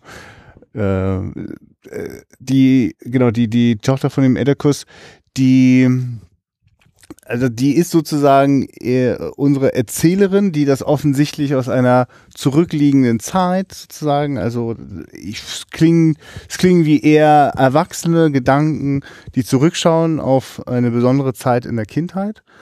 Und das kommt ja sozusagen, äh, also nicht nur, dass das sozusagen einführt und ausleitet aus der Geschichte, äh, sondern immer wieder auch so richtig so, so durchatmen Momente. Also Momente, in denen sozusagen, also eigentlich, ich finde sozusagen wirklich vertontes und letztlich ja auch visualisiertes, aber es ist so vertontes äh, nächstes Kapitel hm. umschlagen so, ne? Also hört so, manchmal so die Seite oder wenn dann ja, abgeblendet ja, wird und ja, ja, ja. so okay, nächstes Kapitel. Und wirklich tolles Timing aus. Also auch dieses, hm. wenn ich jetzt ein Buch lesen würde, ist das so ja dieser Moment zum Durchatmen, ne, der, der eine Text geht so, der endet. Der Griff zum Glas. Kurz. Halbe leere Seite vielleicht, genau, ja, vielleicht der Griff zum Glas. Und nächste Seite und hinein. Und man weiß auch, wenn man das macht, also ins nächste Kapitel zu gehen, heißt, ich nehme mir auch vor, also ich habe jetzt noch ein bisschen Zeit dafür. Also es ist so. Nee, man, man möchte auch gar nicht unbedingt die Pause machen. Ja, ja, genau. Also diese Mischung aus, man könnte jetzt, nö, eigentlich geht es geht weiter. Ja, das stimmt, richtig, ja. Und also das wirkt sehr, also ohne das wird, also es ist total aus dem aus der Luft gegriffen, aber ähm, das würde ich mit dem, also das würde mich nicht null überraschen, wenn ähnliche, also wenn, wenn der Roman aus der Ich-Perspektive geschrieben ist und es genau solche Momente gibt. Also, dass vielleicht auch die Dramaturgie des Romans dem Film nicht unähnlich ist. Wäre aber auch, auch durchaus möglich, dass da noch so einiges passiert ist, damit es sozusagen in den Film passt. Also, weil es ist ja schön, wir können da ja auch jetzt ab sofort beim Film bleiben, nicht nur der, die Off-Sprecherin, die, äh, die Scout, die sich erinnert. Es ist ja auch sonst, wie du auch in der Einführung schon gesagt hast, der Film ist komplett, er ist wirklich sehr bemüht, auf der Ebene der Kinder zu sein. Das, was die Kinder erleben, ist der Film. Und das heißt, es gibt manchmal auch die eine oder andere Leerstelle, da wo die Kinder nicht dabei sind oder nicht in Hörweite sind. Also es gibt so ein paar schöne Dehnungen so. Ne? Einmal schickt er schon die Kinder aus dem Gerichtsgebäude weg und es gibt noch eine wichtige Szene, die sie dann wohl so nicht gehört haben können. ja, aber, stimmt. Ne? Also es sind aber, ja. ja. es sind so Details. Äh, da, also man, man versteht schon, ähm, wir erleben es aus der Sicht äh, der Kinder und das hat einen guten Grund. Das, aber da hast du ja eigentlich noch ganz gut in der Einführung schon direkt drauf verzogen. Was ja durch diese Kinderperspektive, finde ich, wirkt es ja auch manchmal so wie, ähm, einerseits, dass der Film sich Zeit nimmt, aber andererseits auch gar nicht so direkt, ne? wenn man jetzt eben sagt, hier, naja, es geht um diese Gerichtsverhandlung oder gerade auch, wenn man so mal verkürzten Inhaltsangaben mal dazu liest und immer diese Gerichtsverhandlung. Wenn man den Film dann aber guckt, finde ich, ist das quasi schon eine falsche Erwartungshaltung, weil eigentlich erstmal so ja. das aufgebaut wird und eingeführt wird, einfach nur diese, diese Welt, in der wir da sind, diese Kinder, wie sie miteinander auskommen, auch mit den Erwachsenen zusammen. Und dann ist ja eigentlich mehr so am Rand eben mal, ach ja, der Vater ja. hat eben auch einen Job und da werden natürlich ja. Gerichtsfälle äh, passieren als Anwalt.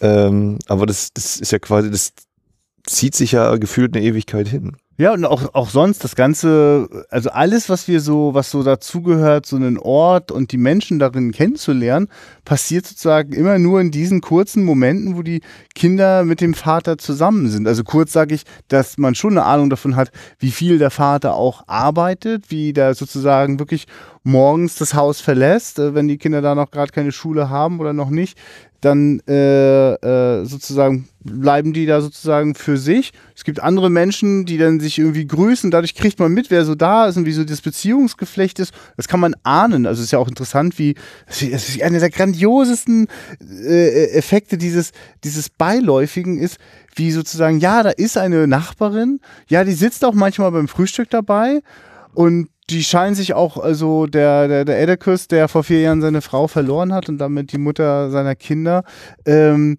scheint da auch Sympathien für die zu haben. Aber that's it. Das ist alles, was wir aus dieser Kinderlebniswelt mitbekommen. Also die ist, ja, also da wird kein, da wird kein Melodrama draus gebastelt oder keine Stimmt, kitschige ja. Liebesgeschichte, ne? Also ich finde es total bemerkenswert, dass das, es ist sehr, sehr stimmig und es gibt ganz kleine Momente der Interaktion, wenn einmal dann die, also es ist total toll, wenn, wenn jetzt springe ich total hin und her, aber das ist jetzt, geht es einfach nur mal kurz nochmal um diesen, also als Beispiel, was so alles an der Seite eingeflochten ist und das zieht sich halt durch den ganzen Film, äh, diese Nachbarin, die auch da ist, wenn, wenn Scout das erste Mal zur Schule geht und sich aber ein Kleid anziehen soll. Ne? Und wie die da so ein bisschen mitfühlend und, und auch schmunzelnd ist.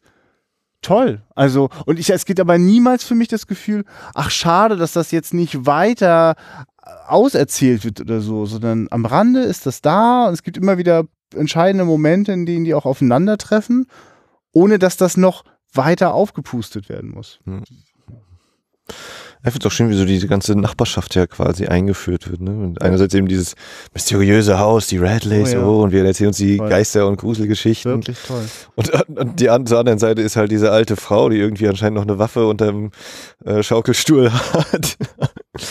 äh, und all so eine Sachen. Nee, also genau, wir erleben ja sozusagen, wie, was für ein Mensch äh, und, mit was für Fähigkeiten Edekis ausgestattet ist, das erleben wir ja schon, also sozusagen einfach im Miteinander mit diesen Menschen dort. Also die alte Oma, die äh, äh, die, die Kinder da triezt so, ne? Und die die Kinder, wo die Kinder am ehesten auf die Idee kommen, welchen Streich wir der mal als nächstes spielen, so. Äh, da hat Edekis sozusagen eine, eine, eine Art und Weise, freundlich und friedlich zu sein, das auch auszustrahlen, ohne äh, sich oder seine Kinder dabei zu verraten. Mhm. Das ist brillant. Das ist auch wirklich ganz toll geschrieben, einfach. Also, wer auch immer da jetzt sozusagen die entscheidenden Einfälle hat, ob die schon im Roman sind oder erst bei Dreh, beim Drehbuch gekommen sind. Aber eben, wenn er sagt, sozusagen, äh, sie sind aber auch wirklich ein Bild, so, ja, uh, what a picture. Und dann im Hinter. Nicht äh, Bild wovon, hat er ja, gar nicht gesagt. Genau, ne? Also, die Kinder auch merken, er verrät uns hier nicht. Das ist ja, also, man merkt ja sozusagen, dass der äh, sich wirklich, also, also, das, also wenn der sozusagen für, für mh, hm, Gerechtigkeit äh, beruflich eintritt, dann auch nur, weil er das auch als Mensch so vertritt. Und das hat Konsequenzen in, in jedem alltäglichen Moment. Das ist schon, das ist schon toll so. Also es ist sogar kurz, vielleicht sogar am Anfang auch ein bisschen grenzwertig. Man denkt so, ah ja, das ist ja also der coole Typ. Also an dem ist ja wirklich gar nichts schlecht oder so. Ja, ja, so ungefähr ne, dieses, also äh, noch, noch weißer kann die Rüstung nicht scheinen, in der er umherläuft und so. Ähm, also äh, findet man noch so einen Charakter quasi in der Literatur oder im Film, äh, der noch, äh, ja, in Anführungszeichen besser ist. Und äh, wahrscheinlich sagen, aber ist eben ne, so, was ich eben in der Einführung dann äh, gesagt habe, so dieses Thema, die Werte, die man vielleicht auch ausspricht und behauptet, und dann aber auch nach diesen zu leben und was er ja dann eben auch sagt an der Einstelle zu ihr, ne? Also er verteidigt ein Negro und wenn er das nicht, und dann fragt sie ja, aber warum machst du es denn einfach nicht? Und dann, ja, wenn ich es nicht machen würde, könnte ich mich nicht mehr sehen lassen. Ich könnte euch nie mehr irgendwie sagen, das dürft ihr nicht tun, weil ne, quasi diese Werte, man muss sich daran eben dann, oder er lässt sich eben auch daran messen und lebt eben aber auch danach. Und das ist eben das, das ist ja eben so faszinierend wie interessant macht, ja. ja diese ganze Geschichte. Also, also das ist zum Beispiel ein Teil, der bewegt mich auch wirklich sehr, weil das sozusagen ich da mal äh, auf einer Kinoleinwand äh, nochmal einem sozusagen wie so einem Vorbild begegne, was, was sozusagen, also was man ja quasi selber auch im eigenen Alltag erlebt, ob das jetzt der berufliche oder der private ist oder vielleicht gerade eben auch die Schnittstellen davon. Ne? Also wie arbeite ich, wie trete ich da auf und äh, passt das zu dem, wie ich mich als Privatmensch also verhalte und äußere? Oder lebe ich die ganze Zeit so einen absurden Widerspruch? Ist wirklich, ja, es, also ist toll sozusagen. Also ein, ein, sozusagen mit so einer, also auch was gewagt, ja, mit so einer Vorbildfunktion. Man könnte den ja auch äh, doof finden oder anstrengend oder übertrieben, unrealistisch, ja, wie auch immer. Also, so. also mindestens, äh, also ich glaube, jeder hat irgendwie mal so dieses Gefühl, mal Ja. ganz kurz irgendwann, oh, das ist jetzt aber schon ja. echt, ne? genau. Der, Aber dafür sind ja natürlich auch immer wieder die skeptischen Blicke seiner Kinder so, die sich manchmal nicht ganz sicher sind. Natürlich sich, also, also die kriegen ja dann auch mal immer wieder sozusagen ihre kleinen Lektionen, ne, wo sie lernen Ja. dürfen. Und sie sind natürlich in Momenten, also sie sind ja wirklich, wie sie immer wieder in unfassbar dramatische Momente hineingeraten, in denen sozusagen äh, sie ihren Vater wirklich an allen Grenzen erleben und auch mal an Punkten, wo er auch wirklich nicht weiter weiß. So, ne? Das ist aber Ja, also- gerade auch so die, die Abenteuer der Kinder angeht, ne? also Ja, schön. Ja, genau. Ist Lassen so wir noch ein bisschen dahin. dezent so natürlich nostalgische Verklärtheit von wegen, ja, wie war das eigentlich in unserer Kindheit? Oh, Mhm. hatten wir das auch so? Da. Gibt's das heute noch? Heute kannst du es ja nicht mehr machen. Ähm, von wegen, ne, was sich eben draußen so rumtreibt, so ungefähr. Weil dieses, das äh, holt sie ja letztlich auch ein, ne? Dieses draußen kann dich auch mal irgendwie ein verwirrter, böser Mensch da äh, Hm. anfallen. Und vor allem denke ich auch so, dieses, ja, wir gehen jetzt mal bis zur, zur äh, Veranda und schlagen mal an die Tür. Und dann wird diese Szene aufgelöst, wenn er seine Hose wiederholt mit einem äh, Gewehrschuss. Also Mhm. schon ein, eine Also- eigentlich Leben- und Todsituation, ne? aber es ist ja irgendwo einfach dieses simple Abenteuer. Ne? Man ist mal bei den Nachbarn unterwegs. Das ist eigentlich das Tolle. Also, der, wir sind da so, das, das weiß ich auch noch, das hat mich beim ersten Mal total überrascht. Also, jetzt geraten wir da sehr früh. Also, erstmal wusste ich das halt auch vorher nicht, bin auch auf die Mogelpackung reingefallen. Wir sind ganz nah an den Kindern dran. Und, also, und über die Kinder erzählt sich. Das weiß ich zu dem Zeitpunkt noch nicht. Denken vielleicht kurz, warum nimmt das jetzt gerade so viel Platz, ne? Wie die, die sich da an das Haus ranschleichen und so. Und das braucht gar nicht so lange, bis man das versteht. Und vor allem, dass da ständig sowas passiert von, ja, es ist wie ein Kinderabenteuerfilm, aber ständig mit aufregenden, dramatischen Spitzen, die das quasi, also die man dann doch wieder den Kindern nicht zumuten wollen würde, vielleicht, zumindest den Jungen nicht. Und äh, die ja dann auch, also immer, äh, umso länger das geht, umso mehr geraten die ja auch in Momente rein, wo man denkt, okay, jetzt sind die da in dieser Gerichtsverhandlung und jetzt wird da gerade über Vergewaltigung gesprochen. Also, dass das, das, äh, also, äh, wie soll ich sagen, mh, ja, es, es nimmt immer wieder sozusagen die, so die, die, die, also wenn es das denn gibt, so, ne, sozusagen, äh, den, das Genre eines Kinderabenteuerfilms, ja, ähm, aber bleibt aber trotzdem konsequent an der Geschichte so und den Kindern begegnen dort Geschichten, die die werden vielleicht irgendwie symbolisch verpackt irgendwie. Hier ist es ein sehr konkretes äh, Drama um äh, äh, Rassismus in, äh, und ja, um Rassismus in, in den Südstaaten. Also, Mhm. Ja, wie gesagt, ne, das ist eben so ein, ein Thema und ich finde, wie gesagt, oder für mich eines der Haupt, der Kernthemen ist ja wirklich eigentlich dieses, äh, was, was sind so meine, äh, was sagt eigentlich so mein moralischer Kompass Ja. und so und Ja. äh, wie behaupte ich ihn und wie lebe ich ihn eben dieses, dann kann ja jeder sagen, ja, das werde ich nicht zulassen und dann, wenn es dann so ist, hm, na, vielleicht kann jetzt nicht jemand anders da sich hinstellen und das übernehmen oder so und dann kommt eben Atticus Finch und übernimmt das, der ist dieser Typ, der danach lebt. der gleichzeitig trotzdem also für mich sehr glaubhaft auch Teil dieser äh, dieses Ortes und dieser Gemeinschaft dort ist. Also das heißt, ähm, also einer Gemeinschaft, also er ist jetzt nicht der Typ, der so früh wie möglich seinem Sohn eine Waffe in die Hand drückt. Trotzdem ist er nicht von ungefähr der beste Schütze dieser Stadt und in, äh, äh, wird, wird, er ist kein ausgewiesener Pazifist oder sowas. Er lässt den Leuten auch die Dinge, die er vielleicht selber gar nicht so gut findet, wenn es drauf ankommt, dann hat er, dann bewahrt er die Haltung. Und äh, muss, also er hat, man hat nicht das Gefühl, er läuft jetzt rum und missioniert die Leute, Hm. Aber ich meine, er hat natürlich den passenden Job so, ne? Also spätestens, wenn etwas vor Gericht verhandelt wird, brauchen wir jetzt nicht mehr drum rumreden oder mal überhören oder weghören oder so. Lasst uns genau bleiben. Und wenn sein Kind, äh, wenn, wenn die Tochter mal nach Hause kommt von der Schule und so leichtfertig die, das Niggerwort raushaut, dann lässt er das nicht stehen. Ne? Also das. Also, weil du jetzt gerade mit dem Missionieren sagst, ich überlege gerade, ne? also er geht nicht auf andere zu, aber bei seinen eigenen Kindern macht das auf jeden Fall sehr klar. Ja. Ne? Also berechtigterweise. In er nimmt, sich, er nimmt sich eben nicht raus, jetzt wirklich alle irgendwie zu belehren oder das Beste. zu- Weil ich muss zum Beispiel sagen, dass diese Szene mit dem tollwütigen Hund, die hat bei mir beim ersten Gucken schon so ein äh, ja, gemischte Gefühle ausgelöst. Ja. Zum einen war so dieses, der wird jetzt einfach erschossen, der Hund? Was ist das denn so ungefähr? Zum einen. Und dann war aber auch ganz kurz dieser Moment, ach so, er ist auch noch der beste Schütze überhaupt. Ja, ja. Ein bisschen eine Behauptung. Das und, nur auch noch, äh, ja. aber war dann ganz kurz so dieses, okay, er ist doch irgendwie Superman, ne? Also er hat Ja, eigentlich keine, keine Ja. Schwäche, hat er eine Schwäche und so. Und könnte man natürlich anders sagen, ja Mensch, er hat seine Frau verloren, also äh, er hat schon genug zu schultern quasi und die Kinder allein zu nehmen, dann kann man auch diese Wirtschaftskrise auch gerade noch da überleben und so.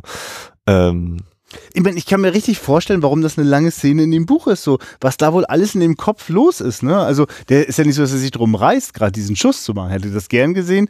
Also, ich glaube, das ist ja auch eine Bürde, das ist ja auch das, eins der Superman-Themen, ne? Dieses, eine Bürde, jetzt immer der sein zu müssen, auch der rettet. Also, dass auch die Leute sich ein bisschen oder ganz schön doll auch so zurückziehen und darauf verlassen. Er möge es nun richten. Mir tut das ein bisschen weh, wenn die Nachbarin meint zu ihm, äh, wie, wie, wie war das noch genau?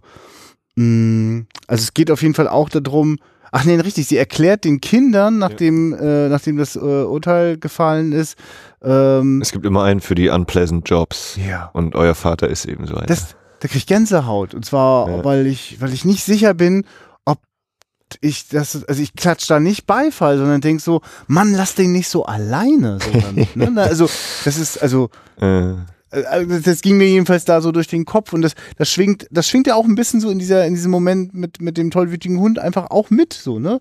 Und dann ist er es doch, ja, und dann, ich, ich mag, also ich finde es zumindestens bleibt es ambivalent, so, ne? Also, ja, genau, er hat's gemacht, aber der ist auch, der macht da keinen Jubelschrei oder der Film macht's mir da jetzt auch nicht mit äh, einer dicken Orchestermusik jetzt irgendwie einfach oder so. Da Ja. gibt's andere Momente, wo das Ja, ich passiert. glaube, in, in ihrer Aussage auch so diese Tragik, ne? Also dann, dann machst du das, was eigentlich das Richtige ist, weil es menschlich ist und äh, kriegst es halt nicht gedankt vielleicht in dem Sinn, dass dann eben auch, also irgendwo erarbeitet er sich natürlich damit in Respekten stillen, aber ist jetzt nicht so, hier ist deine Buchstabiermedaille.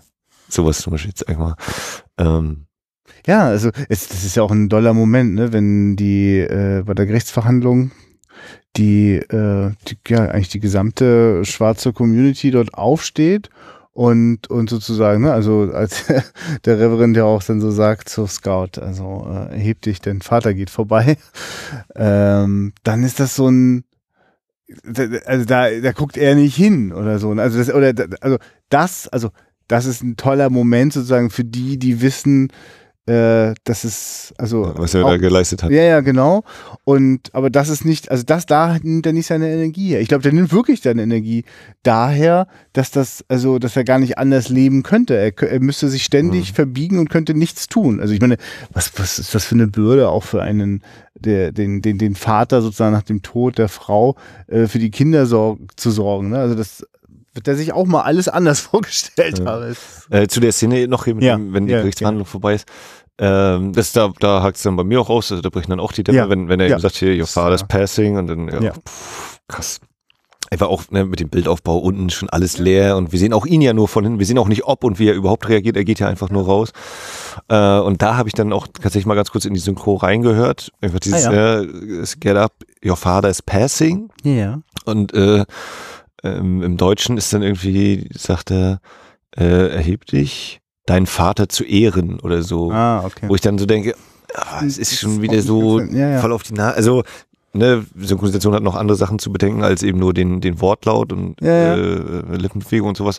Aber es war mir doch schon so ein bisschen so, ey, in diesem Your Father's Passing kann sich jeder selbst nochmal einen Gedanken machen und dein Vater zu ehren ist einfach so, Ja. so wie es äh, Atticus nicht zu seinen Kindern sagen würde. Ja. Und das, es ist ja wirklich ein Film, der wirklich, finde ich, äh, wenn wir das mit so symphonischen Bildern irgendwie machen wollten, also die ganze Bandbreite eines Orchesters steckt drinne. Und ja, da gibt es auch die sehr, sehr deutlichen und starken und lauten Momente. Ich habe manchmal das Gefühl, hier, John Williams hat öfter mal äh, hier zugehört. Es gibt manche Momente, wie so mit Themen umgegangen wird, so was, was märchenhaft verspieltes und dann gnadenlos emotionales, äh, ist alles da. Ähm, und und es gibt aber auch eben diese, diese, diese feinen Momente, die nicht zugekleistert sind, die, in denen es wirklich darauf ankommt, was genau hat er da jetzt gerade gesagt, ne? Also das, also ich, ich finde, also ich, das macht für mich das Besondere an diesem Film aus. Also der ja zum Beispiel wirklich in der Gerichtsverhandlung, ähm, also ich darf ja wohl bitte mein Gehirn benutzen. Also er macht, der Film macht es mir nicht allzu einfach, wenn ich zum Beispiel dem, ähm, also der, äh, dort gibt es ja die Frau, also das, das, das, das Opfer, das äh, angeblich von äh, dem äh, Tom Robinson. Tom Robinson vergewaltigt worden ist.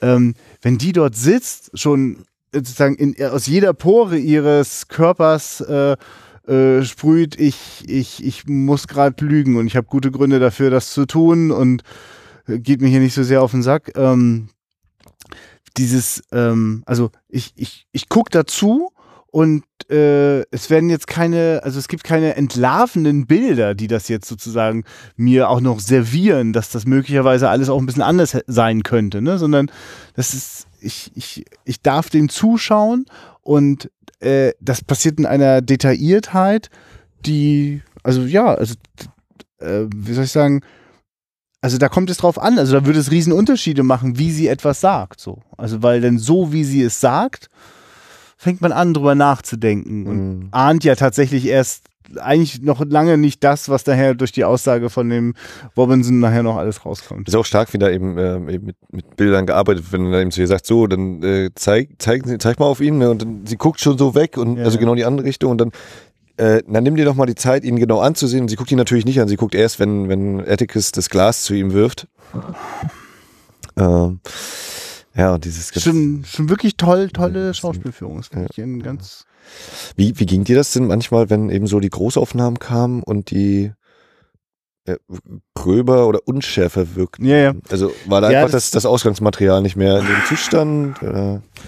Es, ja, also genau, wir können das jetzt quasi, jetzt kommt äh, der kurze äh, technische Exkurs. Genau, ja, ja, genau. Äh, ich, ich hätte darüber auch nachgedacht, das ist tatsächlich so, dass auf der großen Leinwand kommt man auch nicht drum rum, weil es ein bisschen irritierend ist. Ich will kurz einschieben, grandiose Restauration, die äh, die meiste Zeit aussah, als würde ich hier gerade Film gucken. Ich finde das mittlerweile ein Wert an sich. So. Also umso weniger das normal ist, dass ich überhaupt eine 35 mm Kopie äh, der Filme sehen kann. Also ich immer öfter DCPs von den Klassikern sehe, dann äh, fällt mir sehr auf, ob das quasi glatt polierte, äh, äh, also es war ganz schlimm, hier gab es den 2001-Trailer, den wir heute vorher geguckt haben. Nee, ich, nee, also ich will nur sagen, also äh, das ist einfach glatt poliert so, ne? So, so sehen auch DVDs und Blu-rays gerne mal aus. Und das war hier überhaupt nicht der Fall. Und dann gibt es etwas, das äh, weiß ich auch, dass mir das aufgefallen ist, weil mir fiel dann so auf, ja, da gibt es jetzt gerade so, so Zooms, so, was, was, was ist das gerade? Und die wirken aber so ein bisschen seltsam so. Und ja, da wird also nachträglich ins Bild reingezoomt. Das ist ja durchaus etwas, was damals äh, einfach auch, also damals wie heute, ne? Also, dass man nachträglich den Bildausschnitt verändert. So. Und wenn du das halt bei 35 mm machst, äh, äh, wird das Korn gröber und das Bild unschärfer. Und da gab es jetzt eine ganze Reihe von Einstellungen, wo noch nicht mal ein Zoom oder sowas dabei war. Einfach zwischendrin mal eine Einstellung, ja, eine wo man sich gefragt hat, was ist gerade los? So, mhm. genau. Und, aber, und, und am Beispiel von äh, äh dem, dem, dem, dem Ausflipper von äh, der ich, Mayella. Ja, hm. ja, ja, genau. Also dem, dem Opfer, äh, das erzählt, ähm, äh, oder nicht nur erzählt, sondern wirklich schon schreit. Äh, da ist das also nachträglich dichter rangegangen. Und was jetzt passiert hier in der Restauration ist, äh, oder also in der digitalen Kopie, es wurde nachträglich geschärft. Das ist etwas, was ich, also ich persönlich kann das überhaupt nicht ertragen. Ich weiß leider auch, was da sozusagen technisch passiert. Ich habe das selbst genug oft in, in Photoshop oder irgendwelchen Schnittprogrammen gemacht. Also man zoomt rein und merkt, okay, jetzt geht aber gerade Auflösung flöten. Also muss ich irgendwie die Kanten wieder ein bisschen steiler machen. Und da gibt es tatsächlich Software, die dann sozusagen mhm künstliche, also quasi an den Rändern werden die Kontraste angehoben. Das erzeugt aber oft so, so doppelte, also kriegen alle so ein Halo manchmal so. Ne? Mhm. Ne? Also, und das, das gab es halt tatsächlich immer wieder zu sehen. Das heißt, ich glaube, diese Aufnahmen sind dann richtig räudig verrauscht, also im Sinne von jede Menge dickes, fettes Korn. Und da haben sie es dann sozusagen nicht ausgehalten und sind digital polieren rübergegangen.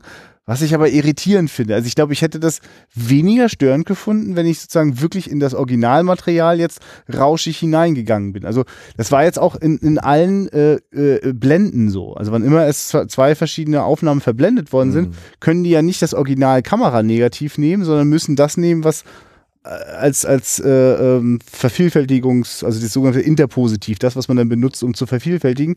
Und ähm, das ist so, wo ich denke, ja, ich, ich glaube, irgendwie könnte man da noch cooler sein, so mit, ey Leute, also wenn die Menschen sitzen und sie gucken sich einen Film von 1962 an, ich kann mir gerade nicht vorstellen, dass jemand denkt, oh, und das ganze Korn, das hat mich total rausgebracht. Das ist so ähnlich wie, ja, das Schwarz-Weiß hat mich rausgebracht. Warum ist der nicht Farbe? Also so grenzwertig finde ich das eigentlich. Ja.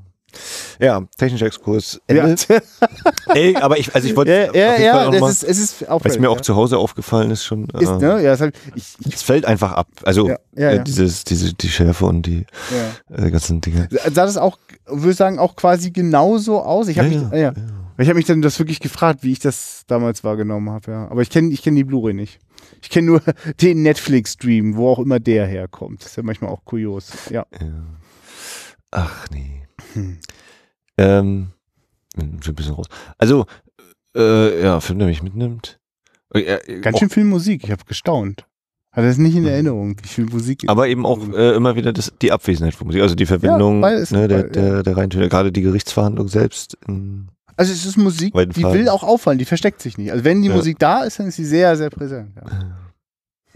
einfach auch sowieso schon so wie mit dem, mit dem Ton, äh, Dialogen auch gearbeitet wird, gerade die, die gegen Anfang, wenn äh, Scout sich mit Jam unterhält und wir dann eben draußen sehen, wie Gregory Peck da sitzt und das natürlich mithören kann über die Mutter, diese Gespräche, was ja an sich schon total interessant ist, dieses Muttergespräch und dann er hört das eben auch noch mit und zack. Werden wir so Noch da, ein toller Schauspieler. Ey, Ich, ich denke manchmal mal so, ich bin richtig baff, wenn ich so sehe, ich, da sitzt Edekes und denkt nach, aber all die tausend anderen Grimassen, die fast schon, fast denkt man schon gleich, macht da irgendwas, vielleicht muss er gleich eine kleine Träne verdrücken oder Mhm. so, ne? Es ist, also es arbeitet wirklich toll mit kleinen Details, also, ja. Ich finde auch gerade sein, seine quasi sein, sein Schlussmonolog eben, ne, wenn, wenn er dann erfahren hat, Tom ist tot. Und dann kommt bei mir natürlich auch gleich wieder die, das Ende von Jungfrauenquelle in den Sinn mit Ja. äh, äh?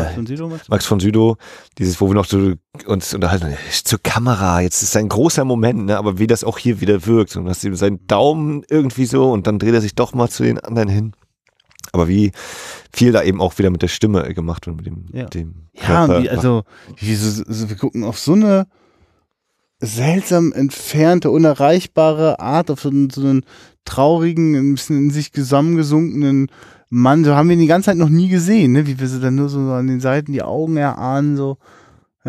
Was aber eben auch, weil wir es jetzt eben gerade den technischen Exkurs hatten, äh, Ja. diese, diese Wirkung von Großaufnahmen, von Nahaufnahmen, ne? also wie die eben sehr, sehr geschickt werden. Meistens so eine äh, halb, na nicht halb total, aber so ein bisschen äh, äh, im Anschnitt, also nicht wirklich nur das Gesicht, sondern eben Oberkörper noch mit dabei und alles.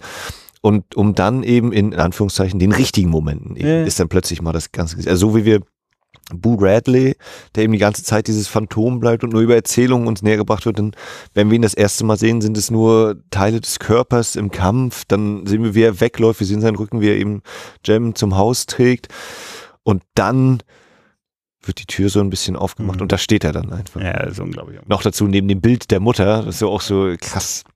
Genauso wie Hm. äh, wenn, wenn Tom Robinson da sitzt und dann vom Anwalt äh, der Verteidigung befragt wird, äh, du hattest also Mitleid und zwischen diesen beiden ist dann diese Amerika-Fahne. Ne? Also auch so ein Detail, eigentlich wieder so dieses völlig banale, so ist halt ein Gerichtsherum Mhm. aufgebaut, aber nein, zwischen diesen beiden ist die Flagge von Amerika und denk mal darüber nach, was ist denn eben Amerika so? Also Ja, da wird Großes verhandelt, ja.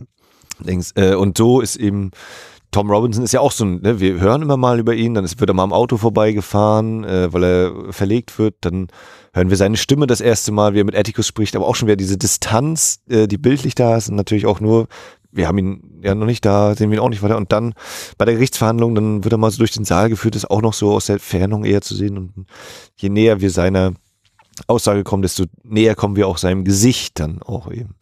Doch das eben so aufgebaut schrittweise.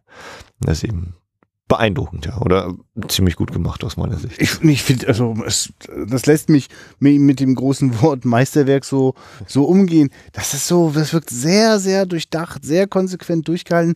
Zu maximaler Wirkung entfaltet sich. Ne? Also es ist nicht nur sich ein Konzept bemerkt, also man kann wirklich ja, also, all, also die gesamte Sequenz im, im, im Gerichtssaal kann man sehr praktischerweise dafür nehmen, wenn man darauf nochmal achten möchte, weil es ja sozusagen, es ist ein fester Raum. Es ist alles sehr klar, also alle Figuren, die dort drin sind, haben alle relativ begrenzten Radius so, ne? Also also im Grunde genommen äh, würde es nicht die, diese Idee einer erzählenden Kamera geben, die sozusagen durch verschiedene Perspektiven und die Montage äh, den Raum neu erschafft, ja, also sozusagen einen filmischen Raum aus dem realen Raum äh, herstellt, dann, dann, also ja, wäre es gar kein Film, wäre es sonst ein Theaterstück. So, so, so, so statisch ist das ja, was da drin passiert.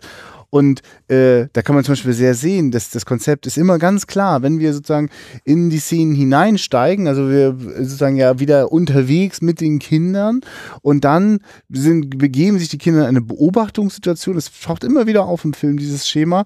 Und äh, dann ist es zum Beispiel im Gerichtssaal eben genau diese Perspektive. Und das ist eben nicht gleich eine Nahaufnahme, sondern es ist aus einer ziemlichen Distanz eine Übersicht und in dem Fall auch so eine Draufsicht von oben, wo die beiden halt sind, gerade oder die drei äh, und zuschauen.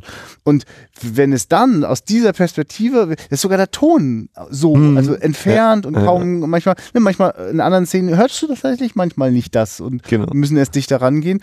Und dann ist es so, es, ich bin ja manchmal wirklich auch in so einem, ja, ich erinnere mich so, ja, ich weiß noch der Raum und da und hier waren die und und dann zack bin ich in den Moment und dann übernimmt sozusagen die filmische Erzählung. Es ist wie so eigentlich, was als würde sich äh, die die die Scout eben mit 30, 40 so dran erinnern und äh, sie erinnert sich und dann steigen wir sozusagen in ihr, also ja, dann wird es sozusagen die überhöhte Form. Ne? Also dann wird es, also die Erinnerung wird zu Film. Und dann da macht Film all das, was Film so toll kann, mit den Close-ups, mit den, mit den, mit den Aufnahmen, in denen sozusagen, ja, es ist eigentlich nur eine, eine, eine halbnahe sozusagen, in denen Verteidiger und äh, Angeklagter sitzen, aber ich schaue auch tief rein in die Unschärfe im Hintergrund und sehe all die Leute sitzen und denke, das die sitzen da alle und wollen alle wirklich wissen, was los ist. Die sind da ich weiß nicht, ob dir der eine aufgefallen ist hinter quasi Gregory Peck und Tom Robinson, der immer so mit seinem Ohr dann da saß. Ja, dachte, ja mir ist ja, das aufgefallen. Das mir sind noch andere Leute aufgefallen, die wirklich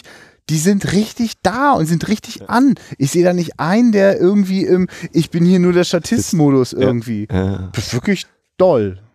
Ja, und das finde ich ja eben, äh, weil, weil wir gerade bei dieser Rauminszenierung sind, also wie oft dann eben Gregory Peck auch so aus einer leichten Untersicht und man hat eben sozusagen die äh, schwarze Gemeinschaft so, ja, die mit ja. ihm eingebunden ist und dann bei den anderen hast du dann mehr eben den, die, das Erdgeschoss sozusagen, mehr die Weißen sozusagen immer noch mal im Hintergrund.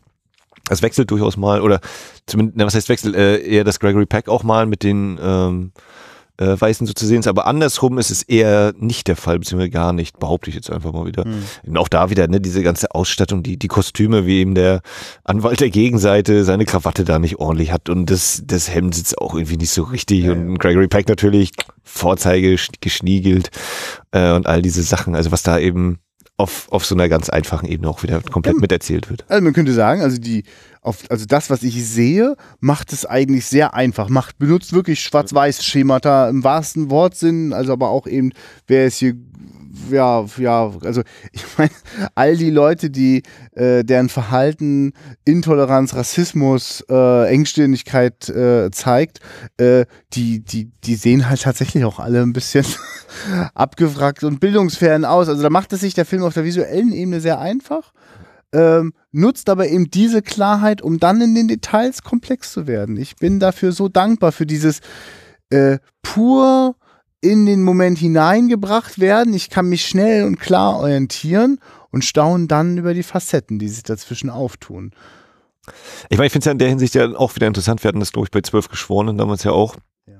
Ist immer diese tatsächliche Tat, äh, wer nun wirklich recht hat, wir sehen es nicht. Ne? Wir können wieder theoretisch sagen, äh, ja, wie Gregory Peck und wie Tom Robinson uns das darstellen, das ist äußerst plausibel und so, aber ganz hundertprozentig wissen auch wir es nicht. Auch wenn ich ganz klar sage, ich glaube auch eher dem Tom Robinson und dieser Schilderung da. Ne? Aber ob es nun wirklich so war, und eigentlich könnte man wirklich sagen, es geht wirklich nicht um diesen Fall. Du brauchst einfach nur den Menschen zugucken, wie sie miteinander umgehen. Nicht, was sie jetzt sagen, ob du es ihnen glaubst oder nicht, sondern einfach, wie gehen sie miteinander um? Und da liegen natürlich Welten. Also, ich meine, dieses,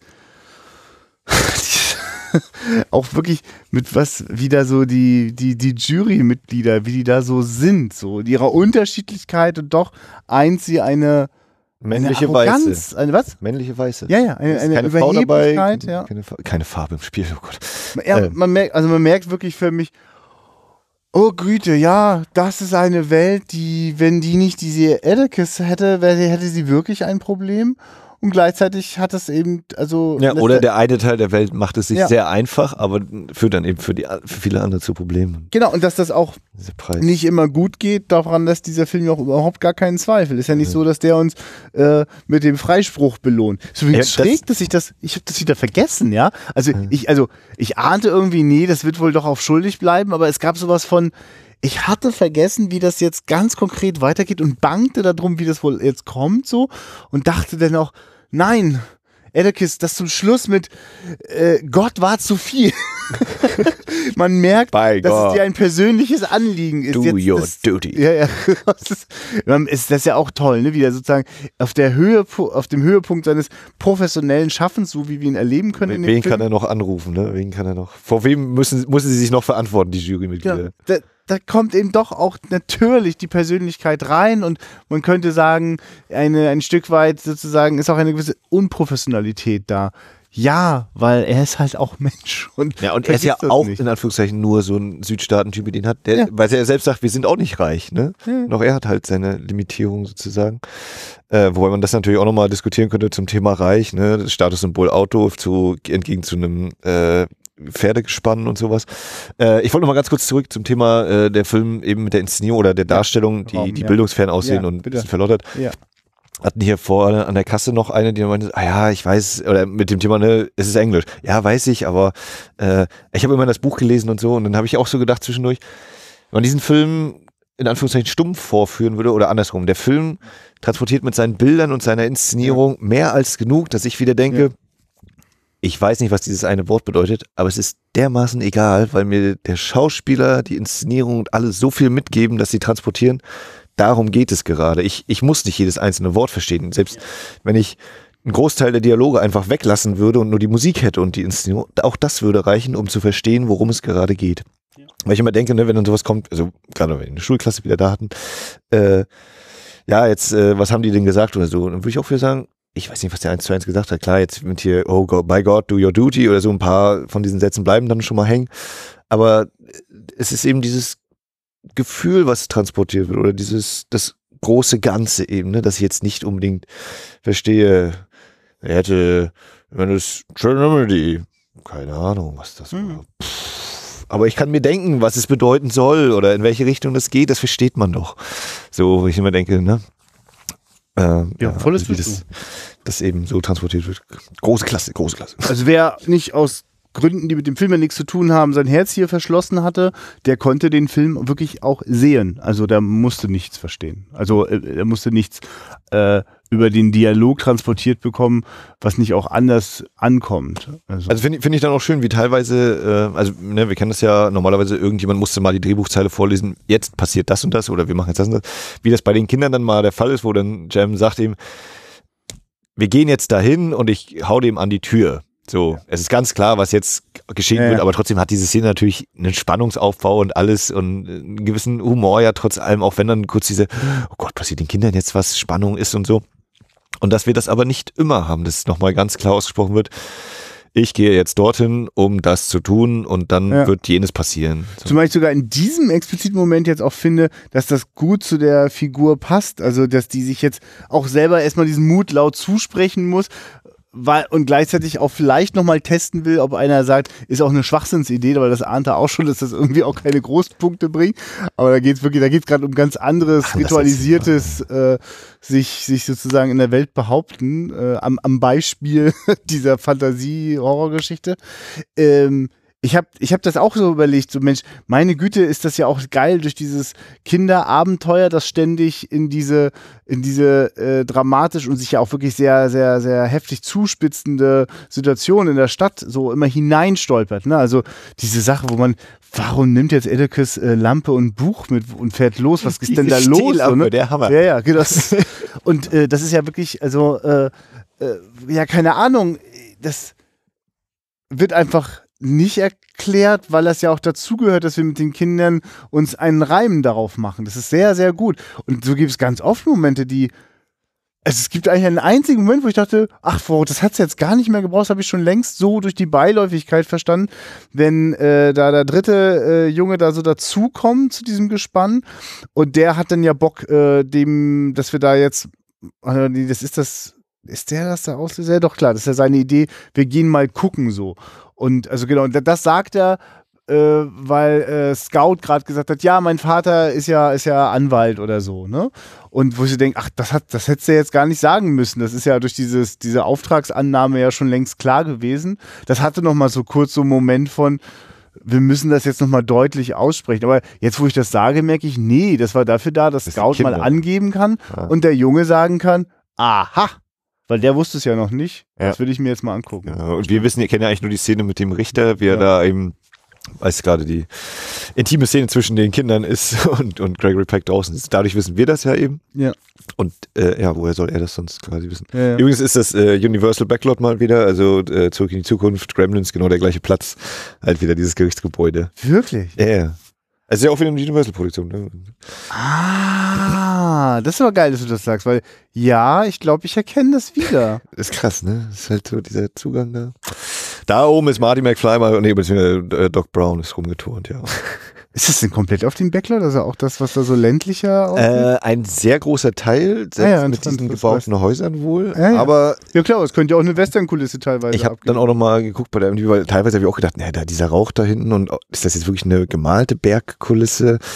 Äh, es ist viel Studio, merkt man dann auch immer mal bei der Ausbildung. Ja, nachts aber, vor allem so, ja. Aber, aber ein, zwei Szenen sind wohl tatsächlich auch mal in irgendeiner südlichen Ich überlege gerade, ne, also gerade diese Einstellung mit dem tollwütigen Hund, äh, mhm. da meine ich mich an Bergkuppen äh, irgendwie ja, ja. zu haben und frage mich gerade. Können natürlich immer noch gemalt sein und. Ja, ja, ja, aber es ist ja ganz schön aber, groß, aber ja, wer weiß. Ja, ja, und, und gerade wenn so dann doch mehr Rauch irgendwie mal aufsteigt, natürlich schon, naja, klar, das haben die auch bei Western irgendwie so mit brennendem Feuer, aber hm. Weil das schafft ja der Film aber es ist natürlich in, sein, in seiner Fokussiertheit auf diese, es sind ja sozusagen ein, eine Handvoll Episoden, die sozusagen diesen Film äh, äh, zusammensetzen, also aus denen also der Film sich zusammensetzt. Und darin erwacht eine, eine Südstaatenwelt zum Leben. Hab, frag mich nicht eine Sekunde, äh, ob da, ob da jetzt irgendwas gekünstelt oder getrickst ist, so, sondern ich bin mittendrin. Ja, so, und, und, spüre die Hitze. Ja. Was ich mich zwischendurch mal gefragt habe, war so dieser Moment mit dem Telefon, wie, wie das so ja. die, die Wahrnehmung dessen als ein Telefon und dass es nur diese Möglichkeit gibt. Also jetzt bin ich natürlich, jetzt war gerade bei den Jüngeren, ne, bei dieser Schulklasse, ob wieder, ob da irgendeiner mal kurz gesagt hat, was ist das jetzt, was passiert da? Haben die kein Handy so ungefähr? Hm. Äh, wie bewusst, unbewusst sowas natürlich dann immer ist. Ach ja. ja. Du trau den Jungs und ja, ja, ein bisschen natürlich. mehr zu. Also ja ich war ja auch auf der Schule. Ja, und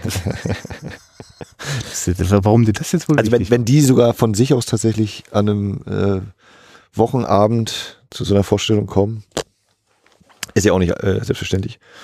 Ähm, da sind wir eigentlich schon beim Thema Kinderdarsteller. Also auch die ja der Hammer. Mhm. Also sind, soweit ich das mitverstanden hatte, keine Filmschauspielerkinder. Mhm. Wäre sonst wahrscheinlich auch nicht so möglich gewesen. Hast du mal geguckt, ob da mit dem irgendwie die Karrieren weitergingen? Oder? Nee, nicht wirklich, nee. Ja.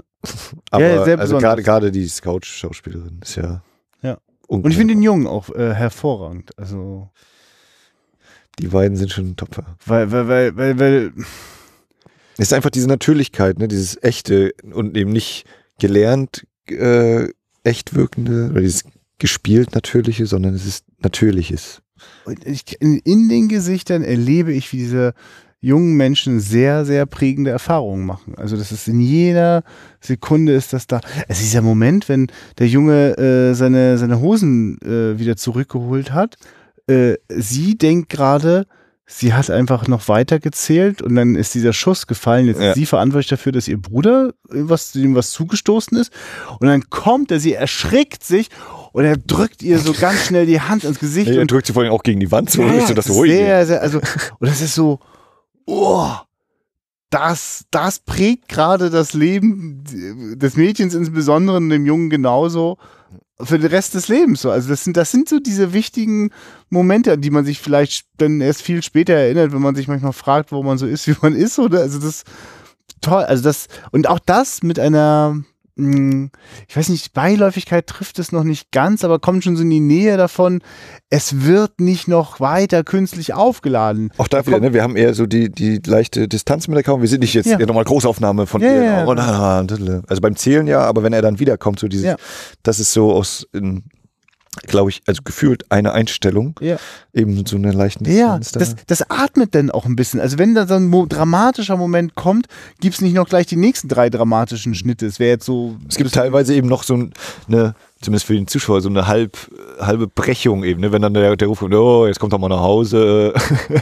Das ist öfter so. Das ist ja auch der geniale Einfall im Finale, die äh, ähm, dass das Scout da diesen bekloppten Pappmaché äh, äh, Schinken. Schinken, rumläuft, der ja also ein, also das ist ganz doll, also das steigt ein in die in diese Episode mit äh, äh, die die die längste Nacht oder ja. so. Was our longest journey. ja, ja, und Also bekannt. ja, ja, genau. Eine eine sehr lange Reise, genau. Und dann schwillt das Thema, die Musik ganz laut an.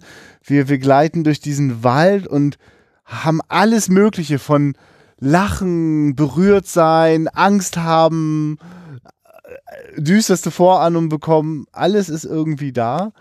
Und ja, also ich, also ich hatte das ein paar Mal, dass ich sozusagen gerade noch geschmunzelt habe und dann sozusagen in einen sehr dramatischen oder bewegenden Moment komme, der sich dann vielleicht auch kurz löst, aber nicht als äh, Verrat an den an das Bewegende, sondern als ja so erstaunlich ist das in dem Leben, ne? Wie du so, gerade noch die Träne, dann das Lachen und dann bist du auch schon wieder im Schreck. Ist es und dann schläfst du auch schon wieder ein bisschen. ja. Das ist toll, ne? Dieses, also wie die, wenn die, diese, diese, also wie die Kinder dann mal so mitfahren äh, und, und dann. äh, Ich werde auch nicht müde, ich werde auch nicht müde. Schnitt, zack, er steigt aus und dahinter liegt sie. ja, das ist dieser, dieser schön simple, auch wieder bildliche Humor, den ich sehr, sehr zu schätzen weiß oder sehr, der mir sehr gefällt. Ja. diese beobachtenden Augen von dem Jungen, wenn der im Auto wartet und dann wieder äh, der, der scheußliche Mac, Macri, Bob Ewell, Bob Ewell, genau, Mac, Robert, Jupiter Ewell. Hm. Da leistet sich der Film natürlich auch eine unglaubliche Schwarz-Weiß-Malerei. äh, Schwarz Aber es ist ja auch wieder, weil wir aus der Perspektive des Kindes das ja miterleben, ne? Und jetzt eben nicht die Hm. elaborierte, äh, erwachsen, distanzierte, ja, das ist halt der Trinker und deswegen und diddle, sondern ja, so erlebt er das. Also wie auch dieses Motiv der Hand ja da auch wieder aufgegriffen wird. Ne? Wir haben es eben bei Boo Radley mit dem Schatten, Ja. diese große Hand, dann der Betrunkene, der an, an die Fensterscheibe seine Hand einmal hält und dann eben in diesem Endkampf ja auch wieder die Hände, die da miteinander äh, als, als Großaufnahme sozusagen miteinander verwohnt sind und wir nicht eben diesen Überblick, dieses Da zeigt sich ihm die Konsequenz. Es muss unfassbar verführerisch sein, für eine Filmproduktion an der Stelle Eindeutigkeit. loszulegen. Ne? Also quasi eine, eine, geilen, eine geile äh, Rauferei mit, mit, mit Messerstechen und allem so, ne? Nee, darum geht's nicht. Wir sind so dicht an den Augen von Scout in diesem bekloppten Schinken. Das ist, ja, ist wirklich, also für einen Moment denke ich noch, das ist schon fast so absurd, als dass das jetzt gerade wirklich passiert und Aber es passt. und der, der, der, genau, so, äh, so wie man ja auch im Leben manchmal denkt, das kann doch jetzt, das, das denkt sich ja keiner aus so. Und dann ist es aber schon längst mittendrin im Leben und es schreibt sich auf deine Seele. Also tolles Ding. Max, ich hoffe, hier hast du noch ein paar gute Vorstellungen, also sprich mit vielen neugierigen Menschen. Ich bin vor allem auch auf den Sonntagnachmittag gespannt. Ja, Das ist immer noch mal so eine da läuft die deutsche Fassung bestimmt, ne? genau, genau. Deutsch da sind. Ja, mal gucken, mal gucken, was da noch so passiert. Ob sich das jetzt wieder nach unten, also wahrscheinlich wird es ein bisschen weniger sein, aber naja, mal gucken. Wer sich da noch so für interessiert, wer da noch vorbeischaut. Was die Leute vielleicht dann hoffentlich auch mitnehmen noch so aus der Vorstellung. Für spätere Vorstellungen. Hm. Ja, und es war schön, äh, also sozusagen gerade nochmal so auch ein Gefühl so für die Zeit zu bekommen, so die, die 60er Jahre. Also das ist ja. Ja, andersrum. Aus den 60er Jahren, die 30er Jahre ja, nee, erzählt. genau, ich, ich wollte gerade so hin mit, Okay. auf was jetzt vielleicht demnächst alles noch in der Schatzkiste läuft, ähm, da so ein Gefühl zu bekommen, äh, was für, ein- für ein dolles Jahrzehnt das ist. Und ich merke, es hat auch für mich insofern eine Bedeutung, so 60er, 70er waren so das erste, was ich aus der Perspektive 90, äh, in den 90ern entdecke ich die Filmgeschichte so, waren das so die, ich weiß nicht, ob das die zugänglicheren Werke waren oder die, die leichter für mich verfügbar waren, aber sowas wie To Kill a Mockingbird äh, äh, 2001 oder äh, äh, Spiel des Lied vom Tod, also, das waren so die Sachen, die liefen auch im Fernsehen rauf und runter, würde ich jetzt sagen. Und Also zumindest das Lied vom Tod läuft ja auch heute noch. Bei 2001, glaube ich, ist ja. oh, Ja, aber, weiß, also ich äh, weiß Beispiel, ich weiß, das, sind, das ist ein Film, den habe ich bestimmt zwei, drei Mal zuerst im Fernsehen gesehen. Mhm. So, meist da auch schon zu absurden Uhrzeiten, aber das war dann egal, das ging dann schon. Aber es war einfach,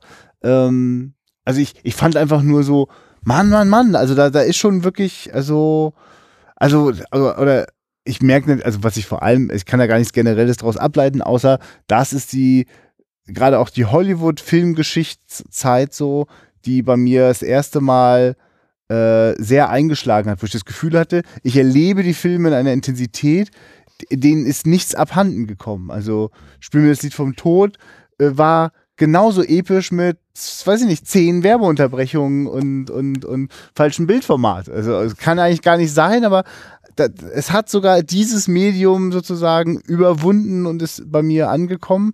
Und das hat schon auch mit einer besonderen Qualität dieser Filme einfach zu tun. Aber natürlich auch viel mit mir, der dafür empfänglich war. Gar keine Frage. Und der Film gehört dazu. Ja, ich habe auch jetzt gerade nochmal so diesen Gedanken gehabt zum Thema Kindheit und Filme eben so im Fern mit dem Fernsehen aufwachsen, mit der Werbung. Ja. Und da hatte ich neulich beim Bahnhofskino war das mal, da hatten die sich gerade drüber unterhalten, hier mit den kleinen Kindern sozusagen was zu gucken. Da meinte dann Daniel eben, ja, er weiß zum Beispiel nicht, ob seine Tochter schon dieses Konzept von einem, von einem Spielfilm Ja. versteht, eben so eher so Episoden. Und ich so, vielleicht hat das ja in der Hinsicht war das Fernsehen in Anführungszeichen auch gut, dass man episodenhaft diese Filme erstmal kennengelernt hat und nicht als das zweieinhalb Stunden Werk oder so, äh, solche Sachen eben. Interessante Frage. Ich meine, ich habe mir dann damals bei meinen, wenn ich es aufgezeichnet habe, also was wie 2001, habe ich aufgenommen und mir Mühe gegeben, äh, die Werbepausen Ja, ja, rauszuschneiden.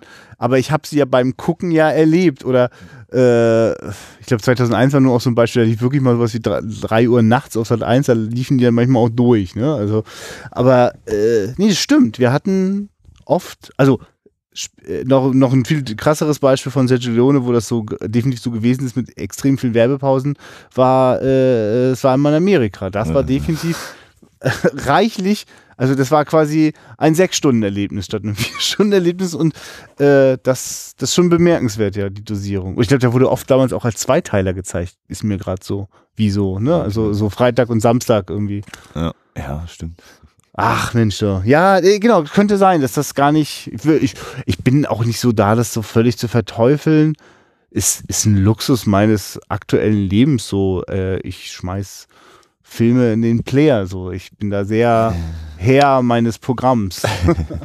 Weil ich auch, ich habe zum Beispiel gestern gerade der Rabe noch geguckt gehabt bei Arte. ja. Und dann auch so gemerkt, ja doch, manchmal dieser feste Termin so, zack, jetzt. Oder dann ist es vielleicht erstmal weg. Oder, naja, es steht im Schrank, ich guck's irgendwann mal. Nein, auch mal dieser feste Termin ist eben so wie hier heute Abend, Dienstagabend, 20 Uhr, jetzt gucke ich mir das Ding mal an.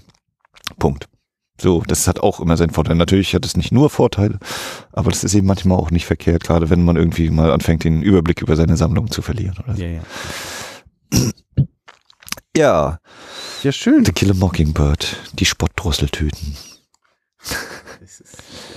Ja, das, das war mir tatsächlich nicht klar. Da, da habe ich auch was gelernt heute. Ja, das ist so ein, also man nimmt es irgendwie so hin eigentlich, aber wenn man anfängt drüber nachzudenken, ja, Nightingale ist doch völlig klar, äh, die Nachtigall und Ja. warum eigentlich. Also ich habe da einfach mal so geguckt bei Wikipedia, wie, wie ist das denn? Ich würde es an dem Verbreitungsgebiet festmachen. Ich will das noch mal reinwerfen, das, ich weil ich das nur am Anfang angedeutet habe. Müssen das gar nicht groß äh, weiter auswalzen.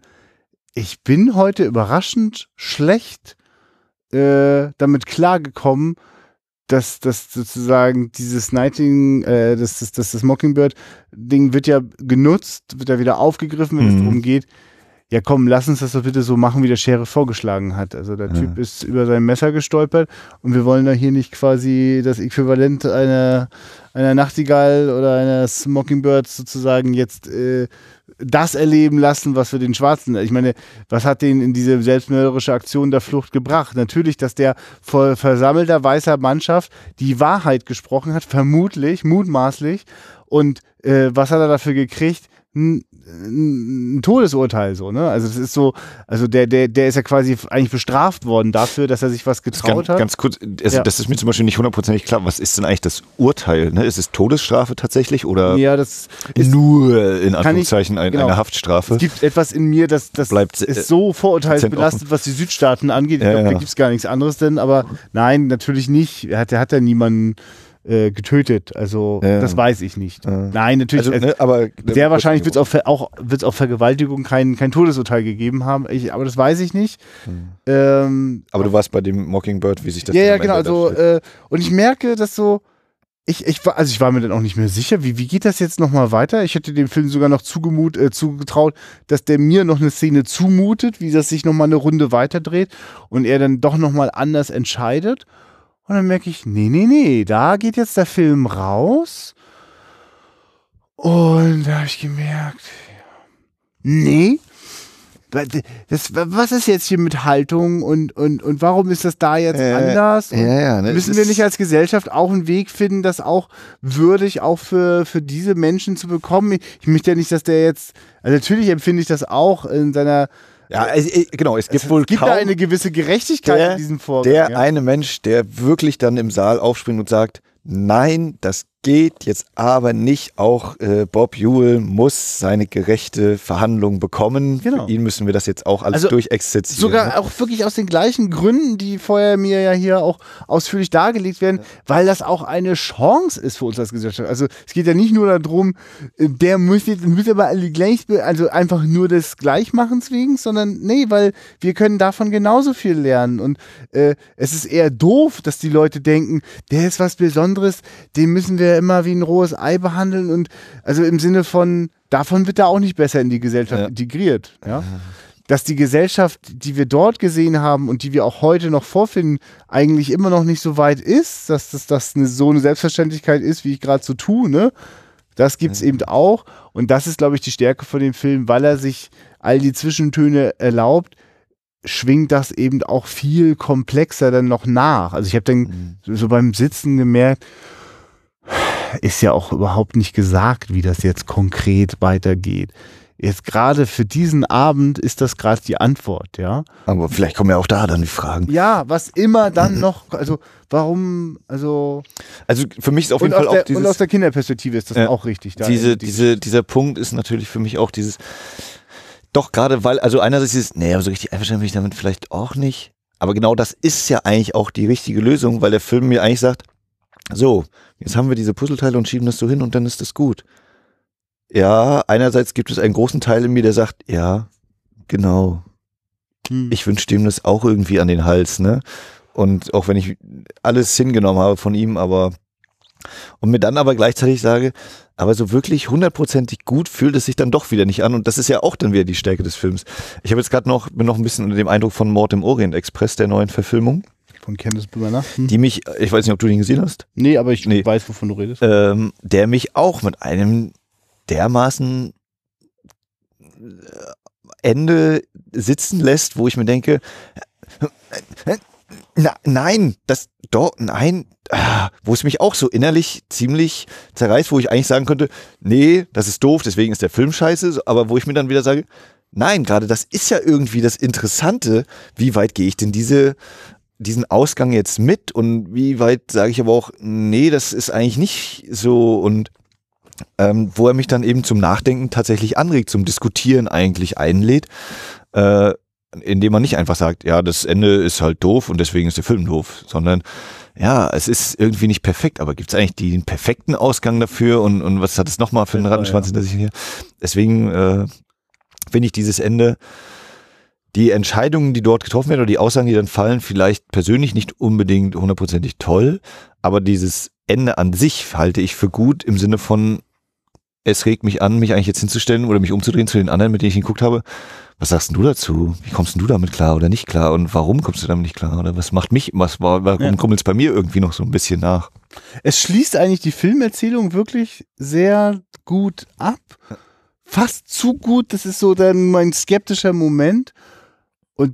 Und äh, alles, was daran thematisch anklingt, endet überhaupt nicht mit diesem Film. Ja, ne? Also die, die, ganzen Handlungsfäden werden super. Ja. Äh, da vereinen sie sich mit diesem ja. Gang zu dem Haus. Er ist jetzt unser Nachbar. Punkt. Aus diesem Gespenst, aus diesem Schatten, aus dieser leeren, wackelnden, quietschenden Schaukel ist jetzt dieser Mensch geworden. Der ist sogar positiv konnotiert, weil er uns hilft. Er ist für uns da.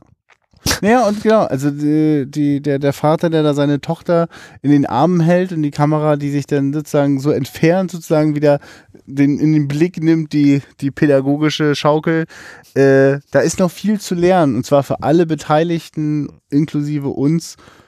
Ähm, aber hier endet gerade die, die Erinnerung, also die Geschichte, die aus der Erinnerung von, von diesem jungen Mädchen gerade nochmal wiedergekommen ist.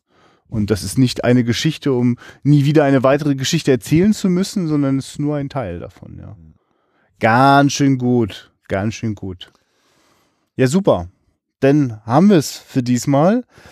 Und äh, lässt sich das denn jetzt gerade eindeutig sagen? Also der nächste Film im, In der Schatzkiste äh, im Dezember ist, ist 2001 Odyssee im Weltraum. Ja, großartig. Ich freue mich sehr. Lustig, ja, wir haben den ja noch gar nicht besprochen, ne? Das wäre stimmt, das ist ja wieder einer von den Klassikern, von denen ich denke, da kann ich unmöglich drüber reden, weil ich fahre ja, ja, drei Millionen Ebenen ab. Äh, nee, es ist, es ist gut. Der, der, der ich, da freue ich mich gerade drauf, nochmal aufs Neue. Also ich, ich vergesse manchmal, der Trailer war dankbarerweise äh, sehr.